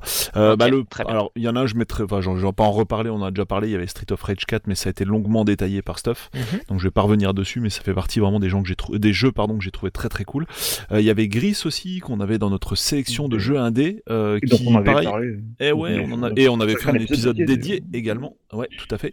Ouais. Et pareil, j'étais pas spécialement ultra chaud parce que bah pas trop, pas d'objectif, pas de, enfin comment dire, Mhm. tu peux pas mourir en fait, tu peux que avancer dans le jeu et tout. Et au final, bah en fait, je l'ai quand même fini, donc euh, bah faut Tu que ça vois m'a plu. Sous Ouais. l'impulsion de qui Ah Qui oui, c'est qui t'avait Et conseillé oui, c'était très très bien, un très bon conseil. et ben au final, ouais, c'était, ça m'a vraiment plu cet univers et je, je re- recommande vraiment de, de le tenter au moins. C'était très très chouette. Euh, ensuite, un petit truc euh, sur Switch. Je crois que Gris c'était aussi sur Switch d'ailleurs, sur Switch et PC et puis Ah euh, oui, toutes les Switch. plateformes plus ou moins. Ouais. ouais. Un truc qui m'a bien bien plu, euh, sur lequel je suis en ce moment. euh, donc je fais pas dans la chronologie de, des jeux que je fais, mais plus euh, ouais, en mode un peu aléatoire. euh, que j'aime beaucoup, qui s'appelle Tanuki Justice, euh, qui est un jeu qu'on doit à un développeur qui s'appelle Wonderboy Bobby, euh, qu'on a eu l'occasion de voir. Ah bah c'est un fan de Wonderboy, hein, donc voilà. Étonnamment. Et c'est lui qui avait fait, je crois, un indé euh, qui est carrément en gros un Wonder Boy en fait, un non officiel.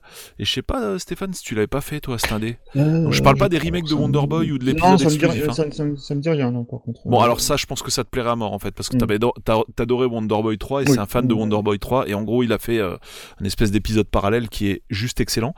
Et ce mec est assez euh, étonnant parce que euh, donc on l'a reçu dans l'émission euh, dans le, le live Demo 5 qui a lieu bah, tous les samedis après-midi Euh, et on a eu le plaisir de recevoir ce développeur pour, pour nous parler de son jeu et vous pouvez euh, écouter cet épisode, il est très très intéressant pour euh, plusieurs raisons. Déjà tous les détails qu'il donne sur le jeu mais aussi et surtout le fait que ce développeur ne connaît pas le code.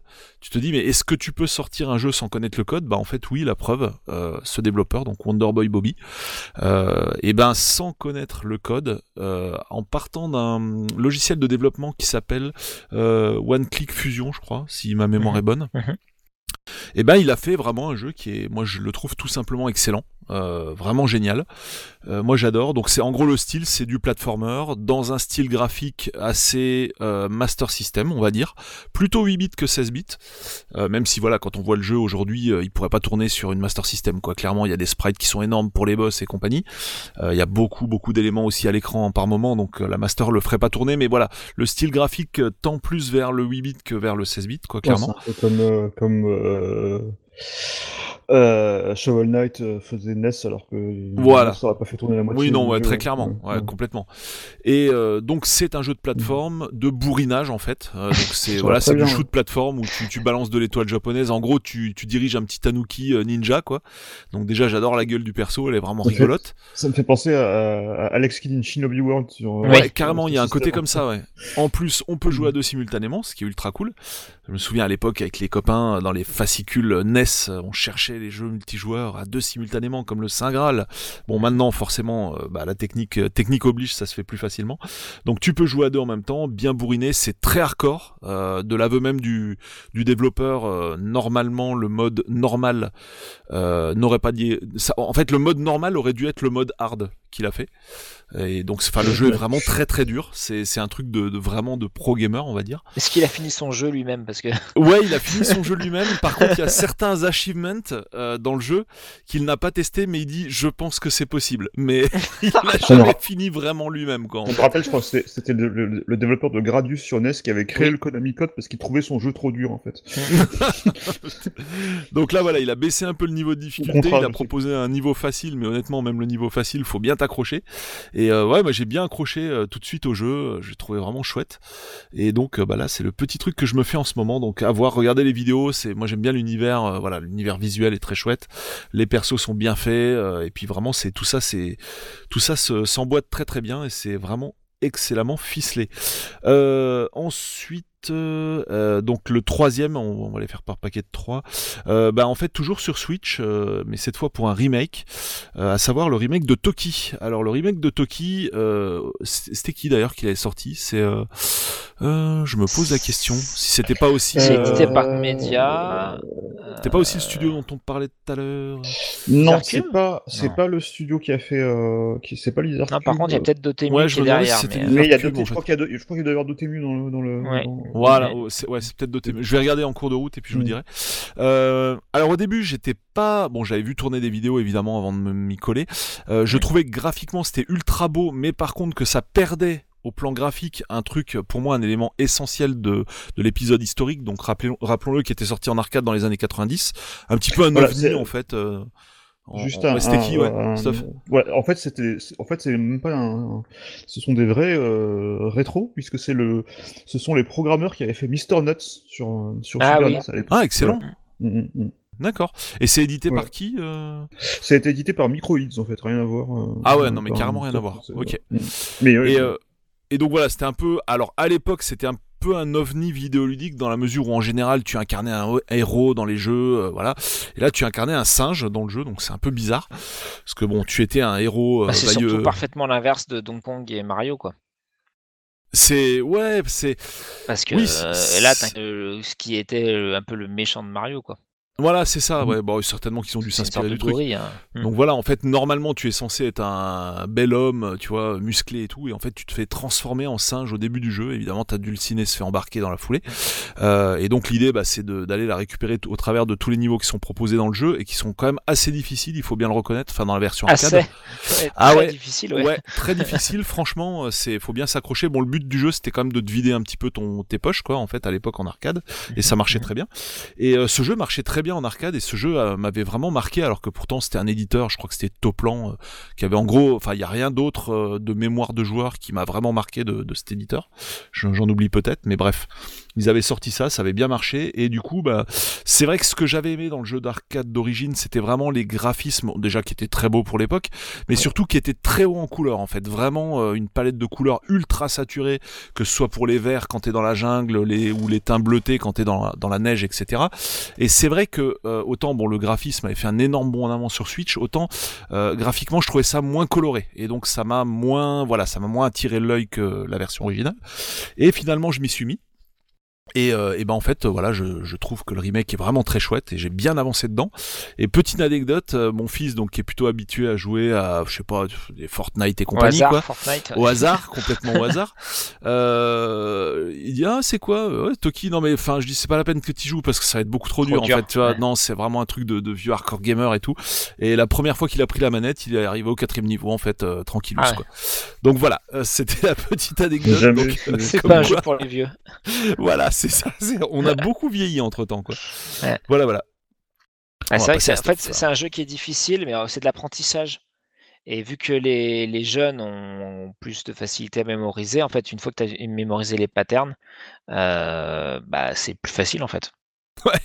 Ouais, je pensais vraiment pas que ça allait lui plaire quoi c'est déjà euh, en Ah, dehors du skill surpris, je me hein. suis dit non bah ça va pas t'intéresser c'est pas Mhm. du tout le style euh, de maintenant quoi et au final bah, comme quoi enfin on en parlait avec Paprium quoi je veux dire le style rétro a quand même encore euh, bah, on le voit aussi avec les indés quoi le nombre d'indés Oui. qui sortent en 2D et tout et qui se vendent mais comme des comme des pains. Euh, il y a clairement le enfin je crois qu'on avait parlé déjà dans, dans un épisode sur nos C'était un jeu de préférés. mots, Paprium et comme des pains, non? ouais ça doit être ça ouais. Mais c'est vrai que voilà, le, la 2D n'est pas morte. La 2D n'est pas morte, loin de là, quoi, en fait. Hein, au clair. contraire.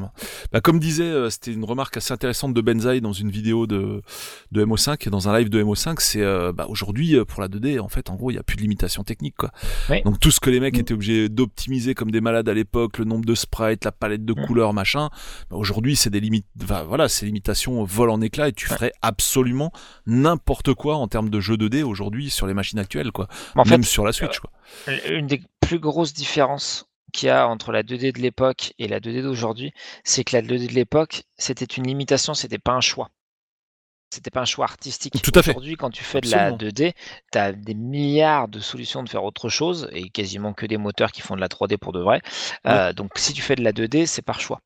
Par Voilà. choix de game design, Même par ton choix jeu, tu le fais avec un moteur de Voilà. 3D, quoi, limite. Quoi. Donc ton déjà, jeu à 2D. partir de là, euh, comme je disais tout à l'heure, euh, pour les remakes bien sentis, c'est quand tu le fais avec une envie, et ben forcément, ça, ça- ça- normalement, ça, ça, ça marche bien. Alors après, euh, si tu mets pas les moyens qu'il faut, ou que, ou que tu sais pas développer des jeux, bon, ce sera toujours aussi compliqué, on est d'accord.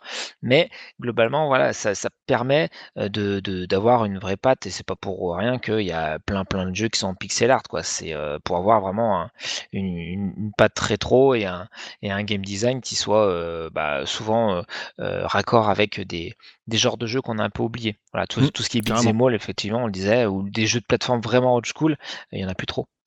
Mm. Donc Voilà, les indés. Exact. Merci les indés qui au final, euh, enfin c'était euh, ouais David euh, donc vice-président d'Emo 5 qui disait ça.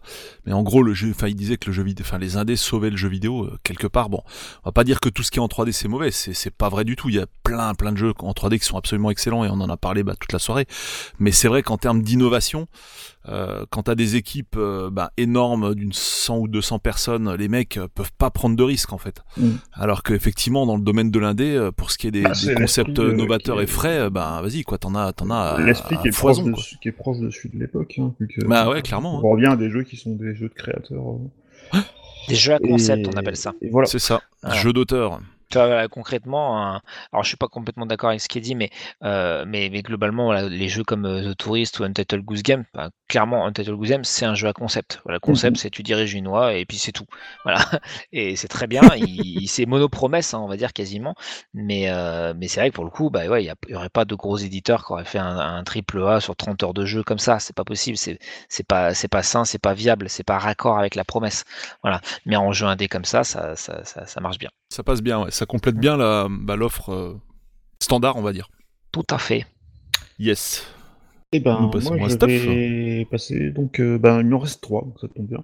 Euh, le premier, c'est euh, alors un jeu qui est, qui est pas sorti en, 2000 en 2020, mais qui est, sor- qui est ressorti en 2020 aussi. Euh, c'est Tetris Effect Connected. Euh, Très bien. donc, Tetris Effect était sorti euh, en 2018 ou 2019, je sais plus trop. Euh, Ouais. Tetris Effect, en fait, c'est Tetris euh, revu et corrigé par euh, le créateur de Tetsuya Rez. Mizuguchi. Tetsuya Mizuguchi, voilà exactement, et qui avait aussi créé, un, qui avait aussi fait un jeu sur, euh, c'était sur PSP euh, Lumines, euh, Oui, qui était un puzzle ouais, game un peu, un peu Lumines, Ouais. ouais. Et, Ouais. et, euh, et Child of Eden que j'arrive à fait sortir à Child of chaque fois. Eden sur, euh, Mm. sur, euh, sur, euh, moi je l'ai- j'ai joué sur sur 360 Xbox avec 360, ouais. Euh, Et PS3 et donc, un- voilà.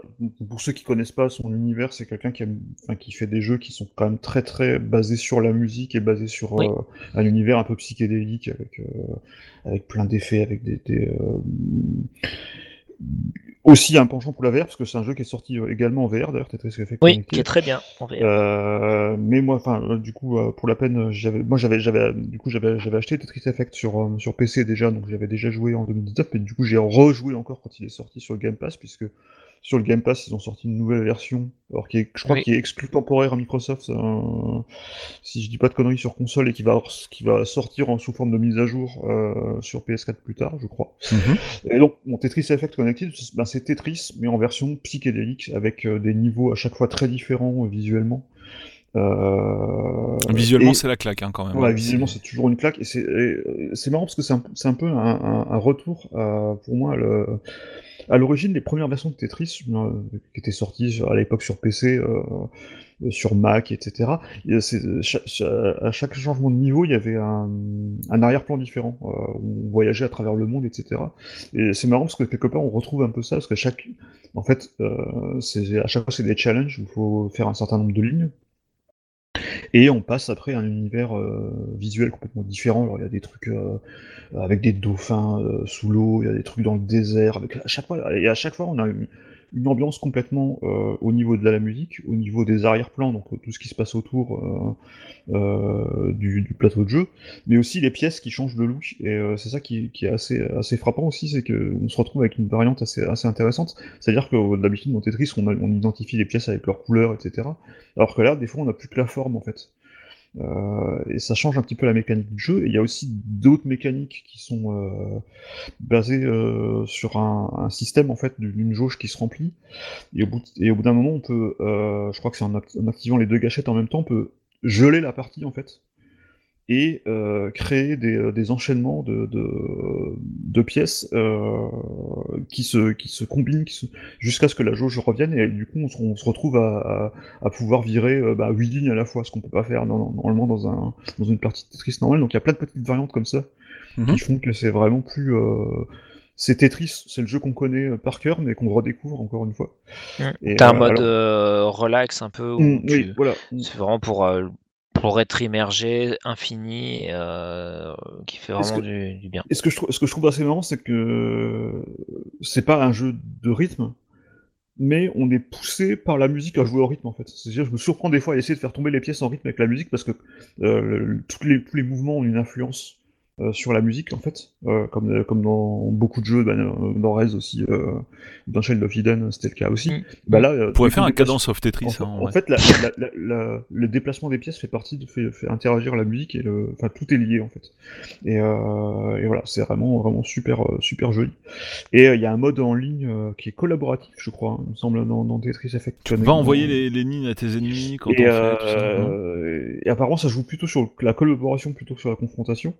Ouais. Euh, D'accord. Qui est assez, qui est assez intéressant. J'ai pas, pas, pas joué pour l'instant. D'ailleurs, ça me fait penser aussi que j'ai failli mettre aussi dans la, dans la liste aussi le, le fameux Tetris 99 auquel j'ai pas mal joué aussi euh, sur Switch. Là, du coup, c'est du Tetris en mode battle, en mode battle royale, c'est assez sympa.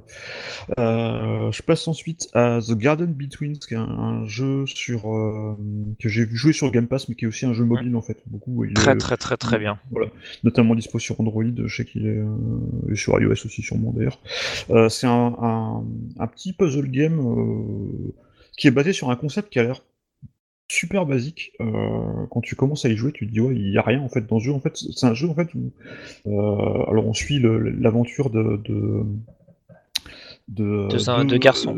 euh, il y a un garçon et une fille en fait qui sont voisins deux- deux enfants. le jeu et qui se retrouvent un peu euh, projetés dans un... sans, sans vouloir spoiler l'histoire parce qu'elle est assez intéressante et euh, c'est bien de la découvrir par soi-même.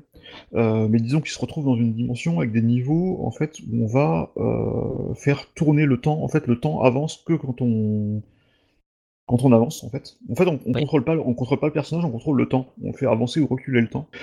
Euh, Il y avait un niveau dans, dans Braid qui était un peu basé sur ce Oui, principe-là. oui, parfait. Et toutes les énigmes en fait sont basées là-dessus en fait et sur des interrupteurs qu'on va pouvoir qu'on va pouvoir activer avec certains objets qui vont être figés dans le temps et d'autres non et c'est là-dessus en fait que qu'on va réussir à avancer. Euh, et c'est très très poétique, c'est très joli. Euh, c'est le genre de jeu où ouais, voilà, on, on se retrouve, on se dit ouais, en fait, il y a- on va y arriver facilement, et en fait, on se rend compte que euh, ben, les énigmes sont plus complexes que ça. Et des fois, on se, on se retrouve bloqué, on se dit mais c'est pas possible, comment, on peut faire, et on trouve la solution comme ça, une espèce d'éclair de génie. En arrière, en avant, en arrière, en avant. Voilà. euh, ah tiens, il y a euh, parce qu'il y a des, des petites orbes à des endroits dans Mm, des espèces de pots et en fonction d'où Mm. elles sont, ça débloque. Euh, alors effectivement, au début, c'est très très facile, donc on se dit bon, bah, ok, ça va être tout chousse. Et après, Mm. ça se ça se complexifie. Parce qu'il y, a- y y des choses, par exemple, où à un moment, en fait, on... en figeant le temps, en fait, ça peut faire euh, griller un câble qui va débloquer un truc. Enfin, il y, a y plein de petits trucs comme ça qui, euh, qui passent inaperçus au premier abord, mais on se rend compte que, que des fois, en, en, en allant pas trop loin, on en revient en arrière. Il y a, a un niveau, par exemple, c'est difficile de parler du jeu sans dévoiler un petit peu le. Disons, on se retrouve un peu dans un univers avec des souvenirs et des. un- les personnages en fait se retrouvent un peu dans, leurs souvenirs d'enfance en fait. Et dans chaque niveau, il y a des objets de, de ces souvenirs d'enfance qui entrent en jeu en ligne de compte. Il y a notamment un niveau où on se retrouve avec un ordinateur. Euh, alors c'est toujours des parcours un peu circulaires, un peu. où on- Oui, où on tourne autour d'une sorte de ouais, d'île quoi qui est en 3D. Voilà. Et euh, mm, euh, il y a un passage, il y a un, un niveau notamment qui, qui est assez, assez génial où tu as un ordinateur sur lequel tu vas devoir appuyer sur les touches du clavier euh, en, en marchant dessus, en avant, en arrière, en avant, en arrière et faire, un, et faire un certain code qui va imprimer quelque chose, qui va, enfin voilà, il y a plein de petits trucs comme ça où on va, on va essayer de faire euh, bah, avancer le temps dans le, dans, dans le but de réussir à débloquer euh, la, suite du niveau. Et euh, voilà, c'est super joli, ça se fait. Là aussi, c'est très très court, hein, ça se fait en. Je crois qu'en deux heures, tu dois pouvoir le finir sans, sans problème si tu le fais d'une traite. Et c'est justement, je parlais tout à l'heure de, de, de Last of Us part 2 que j'avais euh, que j'avais dû arrêter parce que j'étais complètement complètement déprimé par, par, par, par le jeu et l'ambiance euh, très très oppressante. Et, euh, et justement, ce jeu-là fait partie, avec The Tourist, fait partie des jeux qui m'ont qui m'ont justement calmé un petit peu parce que je me dis ah, j'ai- ah, c'est chouette, c'est tout mignon, c'est euh, ouais, bah, je pense qu'on ça- a été ça vraiment dans le même cas, hein, Stuff, Et, parce que ouais. euh, bah pareil, moi aussi, grâce au Game Pass, euh, j'ai testé ce jeu, j'ai pas fini, mais j'ai quand même bien avancé, et, euh, et j'ai été sous le charme, même si le début, en fait, on, on comprend que c'est quand même pas si rose que ça l'univers et tout ça, Mhm. euh, mais euh, au niveau des mécaniques, au niveau de de la réal, euh, ça fait ouais, ça fait du bien de voir des jeux comme ça. Et Ah, c'est ah, comment dire, c'est testé en avançant, en reculant, en, en vraiment en analysant assez finement euh, les décors. Euh, qui- et, voilà. on se débloque en fait euh, tout seul en fait, hein, en, vraiment en, en expérimentant et en regardant. Ok. Et c'est un, peu comme un peu comme Chris hein, dans, dans le même genre, Tout à fait. de- dans l'idée de, de, de parler de thématiques un peu Mm. euh, un peu euh, complexes, et un peu un peu sombres. Là, c'est plus ça. Oui. quoi. Enfin, il y y a des choses autour de la autour de la séparation, autour de, des choses mhm. comme ça. Et euh, mais avec un jeu qui est assez euh, assez léger en fait. Et euh, alors pour finir. Mon dernier jeu, c'était, bah, c'est tout simplement Ring Fit Adventure, qui est le, un peu le jeu de la, un peu le jeu de 2020, un peu, parce que dont on n'a pas parlé ici Animal en fait hein, pour l'instant. hein. C'est un peu la été- première fois qu'on en parle. qui a été en rupture pendant, pendant la- le premier confinement parce que bah, forcément euh, il n'y avait plus de salles de sport ouvertes. Et euh, Ring Fit Adventure, bah, c'est un peu la, la, la, la suite un peu des, des, des Wii Fit euh, de, de, la Wii, de la Wii U, mais en version RPG. Mhm. Euh, alors j'ai J'étais partagé au début parce que je me suis dit, soit, je me suis dit, soit c'est génial, soit c'est euh, encore un. Soit c'est soit c'est euh, quoi. Bah Wii Fit, moi, C'est-à-dire j'ai- un bon concept mais qui prend vite la poussière. quoi. voilà, oui, Wii Fit, euh, j'avais bien, moi j'avais bien aimé le, le Wii Fit U notamment sur euh, sur Mhm. Wii U qui était, qui était vraiment sympa. Le premier, c'est vrai qu'il était vraiment très très basique. Mais euh, et en fait, ça fonctionne très très bien parce que l'accessoire est d'une euh, simplicité. là, il n'y a même pas de balance, c'est juste un, un, Oui. un cerceau en fait, hein, avec Un sur lequel anneau, on ouais. appuie, un anneau sur lequel on appuie. et on, on connecte une manette sur, sur l'anneau et une manette autour de la jambe avec un, avec un, en bandoulière. Et, euh, et on court et on, fait des, euh, des étirements ou des compressions de l'anneau. Et tout le jeu fonctionne avec ça. Mais euh, il fonctionne autour d'une espèce d'aventure. Alors il y a aussi des mini-jeux aussi, comme dans Wii Fit, on peut, on peut aussi s'amuser avec des petits jeux, des petits jeux sympas. Mais le, le gros du jeu, en fait, c'est une espèce de, de RPG fitness, en fait. Ce qui est, euh, ce qui paraît complètement improbable, mais qui fonctionne en fait super bien. C'est c'est euh, dingue comme truc. Et par contre, ça, enfin, ça, ça fait vraiment travailler parce que euh, on s'est on s'est rendu compte euh, qu'au bout de quelques séances, on, est, on, on le sentait passer quand même. Ouais. Euh, Ah bah, Ah bah déjà- tu déjà Wi-Fi, tu le sentais déjà aussi, hein, rien on qu'à dirait pas comme ça. euh, tu... parce que moi du coup je, je l'ai acheté également. Alors pas au moment du premier confinement, mais avant non, le deuxième. j'ai acheté après parce Euh, moment du deuxième, en fait, il y avait euh, un, gros stock qui était, qui Oui, était et puis, euh, enfin, en fait, moi, ce qui m'avait, enfin, ce qui m'avait freiné d'emblée, c'était le côté, euh, bon, c'est quand même pas donné. Euh, si c'est comme Wi-Fi et que ça prend la poussière ou que c'est pas très ludique, moyen. Et puis, euh, la peur aussi, éventuellement, de se faire mal en faisant des, voilà, des, bah, des, des, des, des mouvements qui sont pas forcément dans les meilleures conditions, parce que là, pour le coup, contrairement au sport ou une salle de, de sport, c'est qu'il n'y a pas de, il y a pas de coach, en fait, pour voir si ce que tu fais, c'est, bien ou pas. Et donc à ça, je rajoute. Donc le, truc avait un peu baissé de prix. Bon, on peut de moins en moins faire de sport, donc on s'est dit bon sur un malentendu, c'est vrai que ça peut être utile quand même de- de- d'en faire un peu à la maison. Le jeu est ludique. Ça paraît, enfin c'est bête de dire ça, mais c'est vrai que euh, Wii Fit, en tout cas le premier du nom, était pas forcément très très ludique. C'était assez aseptisé et, euh, et il fallait quand Ouais, même et puis c'est. Ça en, dépend, quand même ouais, vouloir pour le pousser. Et puis il, man- il Euh, manquait, il, man- il manquait un petit truc. En fait, dans, Bon, pas dans à ce point-là, ouais, mais c'était. Moi j'aimais bien. Je Dans moi, ce qui, ce qui me gênait, enfin dans le premier en tout cas, parce qu'après il y avait Wii Fit Plus qui était un petit peu plus conséquent là-dessus, Oui. c'est qu'en fait il n'y avait pas grand chose dans Wii Fit en fait. Euh, Oui. Il y avait, il y avait, il y avait quoi? y avait il y avait peut-être 8, 8 activités, 5 ou 6 activités maxi quoi. Euh, c'est pour ça d'ailleurs le, le, le- celui qui était vraiment réussi en fait, c'est celui qui a le moins marché forcément vu que c'est sur Oui. Wii U, c'était Wii Fit U qui Ouais. était vraiment, qui était vraiment top euh, à ce niveau-là. Parce qu'il y avait beaucoup, beaucoup plus de variété au niveau des, au niveau des jeux, etc. Mais là, par contre, en plus, il y a le côté euh, mode aventure qui, euh, Ouais, c'est ça, voilà. en fait, c'est incroyable. c'est ça que j'appelle ludique, c'est-à-dire que réellement, ça, enfin, limite, tu aurais une manette, ça serait un jeu vidéo quand même Mm, euh, praticable. L'accessoire reste cantonné à son rang d'accessoire. Ce qui fait la valeur de, ce jeu, c'est évidemment le fait de faire du sport et, c'est d'avoir une réelle progression dans l'aventure, d'avoir des points d'expérience, des, choses qui font que tout ça n'est pas gratuit même au sein du jeu. Il y a, euh, on, on voit qu'il y a, y, a, y a une progression et ça c'est vraiment hyper valorisant. Il y a plein de petits à côté, des mini-jeux notamment, euh, si je dis pas de bêtises. Alors vous- voilà, si vous savez pas que j'aime les jeux musicaux, euh, maintenant vous le saurez définitivement. Euh, il y a des sortes de petits jeux musicaux. Tu les as testés, euh, Stuff? rapidement où testé, t'as- mais pas, pas beaucoup. voilà, et moi j'ai adoré. Alors, euh, je vais pas me vanter, mais j'ai fait la première, quoi, celle de, de Mario, la, la Jump, euh, celle de Mario Odyssey, la musique de Mario Odyssey. euh, je l'ai testé, j'ai dû faire S tout de suite dès le premier truc, donc c'est pas excessivement difficile. C'était juste pour ça que je voulais en parler, mais euh, ça permet d'avoir des activités un petit peu différentes, c'est-à-dire qu'il y a le truc purement sportif, donc il y a des, des, des mini-jeux un petit peu courses, il y en a où où c'est, euh, on va dire, euh, étirement compression de l'anneau. Euh, Il y en a, c'est limite pas du step, mais c'est, ouais, il faut quand même se- s'abaisser vers le sol de manière assez régulière. C'est assez physique. Ça tire sur les, bah ouais, sur les, les pectoraux, sur euh, le dessous des jambes, euh, sur les genoux et tout ça.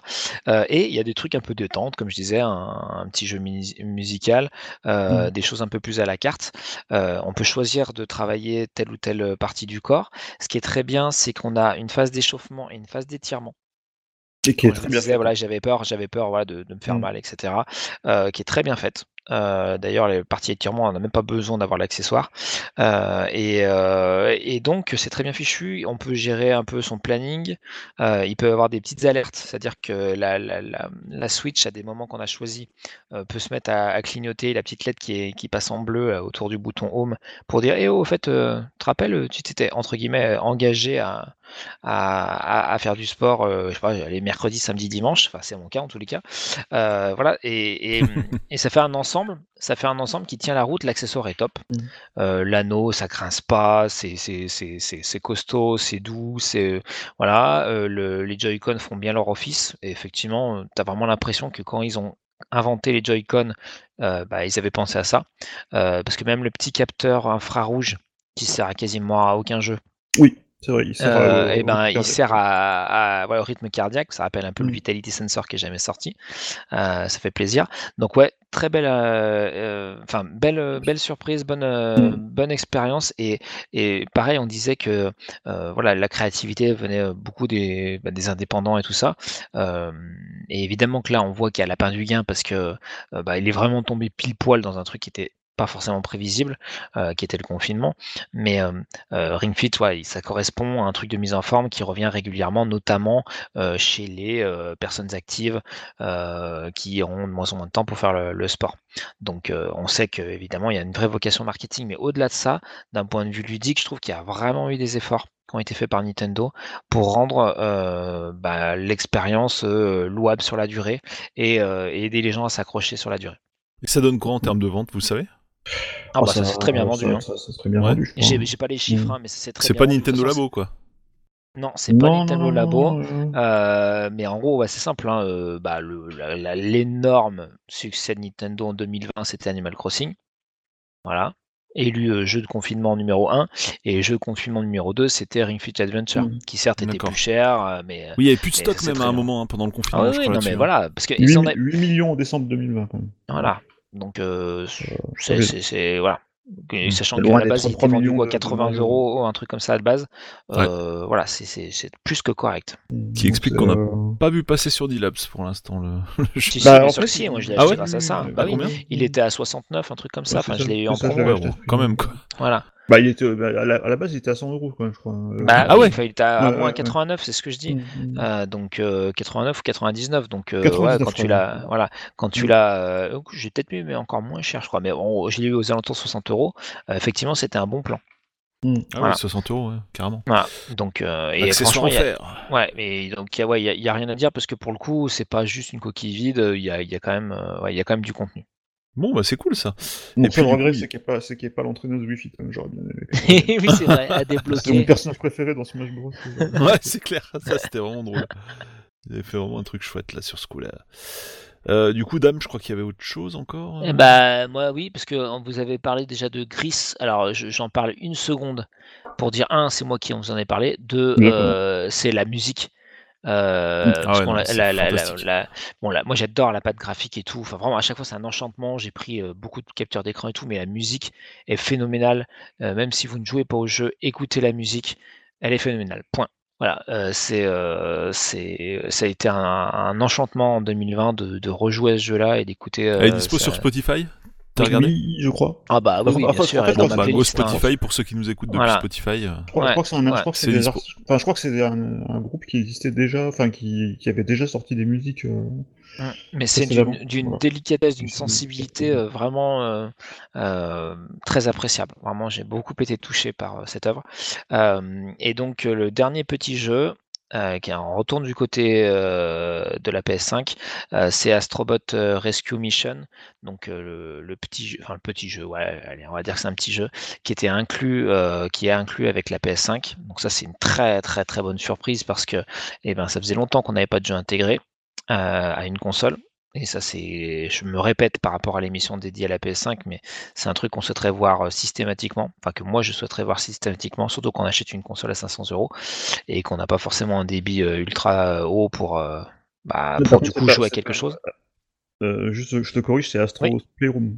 Donc, Ouais. Mais par- pourquoi je dis Rescue Mission? Oui. Euh, Astro Playroom, c'était celui de la PSV, hein, c'est ça. Oui. Ouais. et qui est très bien d'ailleurs. Mm, Ah, qui est Euh, absolument génial. Je l'ai pas encore testé sur PS5, là j'ai reçu. Qui est mon jeu vert hein. ever, quoi, Voilà, en fait. un très très très bon jeu.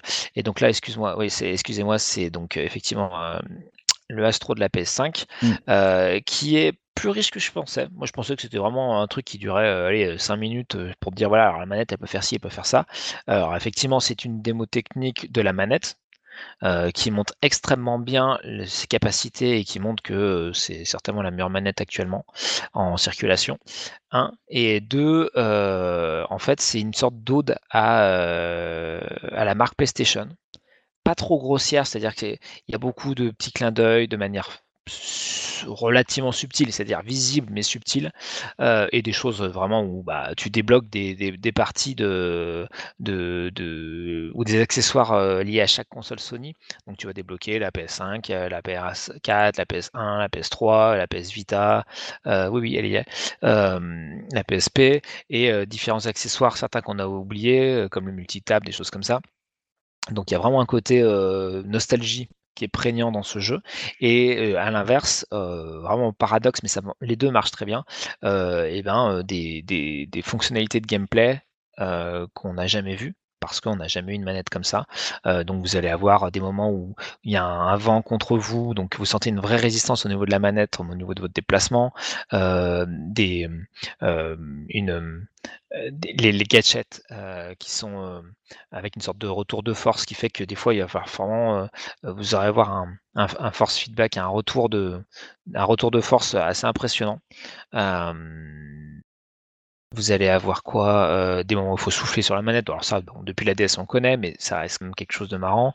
Euh, plein de petites euh, idées de gameplay. Ça va pas forcément super loin, mais qui montrent que, bah, un peu comme Dreams avec le- les jeux faits par euh, Media Molecule, euh, qui montrent qu'il y a vraiment un potentiel. Et, euh, et Astrobot, bah, je l'ai fini euh, avec vraiment beaucoup de plaisir. J'ai tout débloqué. Il y a une sorte de, de gachapon où, grâce aux, petites pièces qu'on accumule assez facilement dans le jeu, on, peut récupérer du coup les, bonus. Donc j'ai tout débloqué là. Il y a même un petit, boss très légèrement caché qui est sympa parce que est-ce que je vous le dis? Ah, c'est un petit spoil. Ça, ça, ça rappellera des souvenirs aux, aux gros fans de la PS1. Voilà. Et qui se rappellent un peu des démos techniques euh, PS1. Euh, voilà, moi, ça m'a sorti ma petite larme à l'œil. euh, voilà, c'est, c'est, euh, ouais, c'est, on, on dit souvent que Sony a un déficit d'image par rapport à Nintendo au niveau de leur univers, et c'est vrai. Mais avec Astro, euh, ils ont trouvé, à mon avis, une nouvelle effigie et euh, ils ont réussi à faire une synthèse vieux-ancien euh, qui, qui donne du corps à l'identité de PlayStation. Et, euh, et c'est un, un jeu qui est vraiment très sympa, seul ou euh, enfin pour pour soi. Donc là, on parle entre adultes, mais évidemment pour les enfants, euh, qui est un, bon truc de découverte pour tous ceux qui voudraient euh, s'initier un peu aux jeux vidéo et, qui plaisaient à la PS5. J'ai fait jouer ma mère, etc. Euh, et, et elle. J'ai dû lui reprendre la manette, hein, donc c'est plutôt plutôt un bon signe. Donc voilà, un, un bon petit jeu et qui annonce à mon avis euh, un truc de plus grande envergure sur ce euh, joli petit robot qui, ouais, qui, qui qui, qui est loué à un bel avenir et pour info, ouais, le, le boss du studio est français. Yes. Alors moi sur ce jeu, eh, je suis un peu mitigé parce que d'un côté, euh, je trouve que la démo, enfin le côté démo technique pour la manette, ce qui est le but initial, est super réussi. Ça y a pas de doute. Euh, la manette, enfin c'est juste, mais absolument énorme tout ce que tu peux faire avec, et le jeu te le montre très bien. Euh, le jeu est vraiment bien réalisé, mais je trouve, je voilà, c'est à la fois, euh, c'est clair que c'est beaucoup plus qu'une démo. Euh, on est d'accord. Oui. On va quand même beaucoup plus euh, verser dans le vrai jeu, ce que, enfin, ce que Mhm. j'appelle un vrai jeu. Mais à la fois, c'est juste vraiment en dessous de ce que je pourrais appeler un vrai jeu.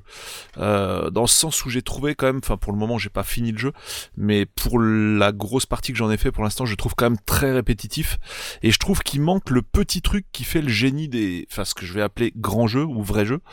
Euh, donc qui dépasse vraiment le stade de la démo euh, pour rentrer dans la catégorie.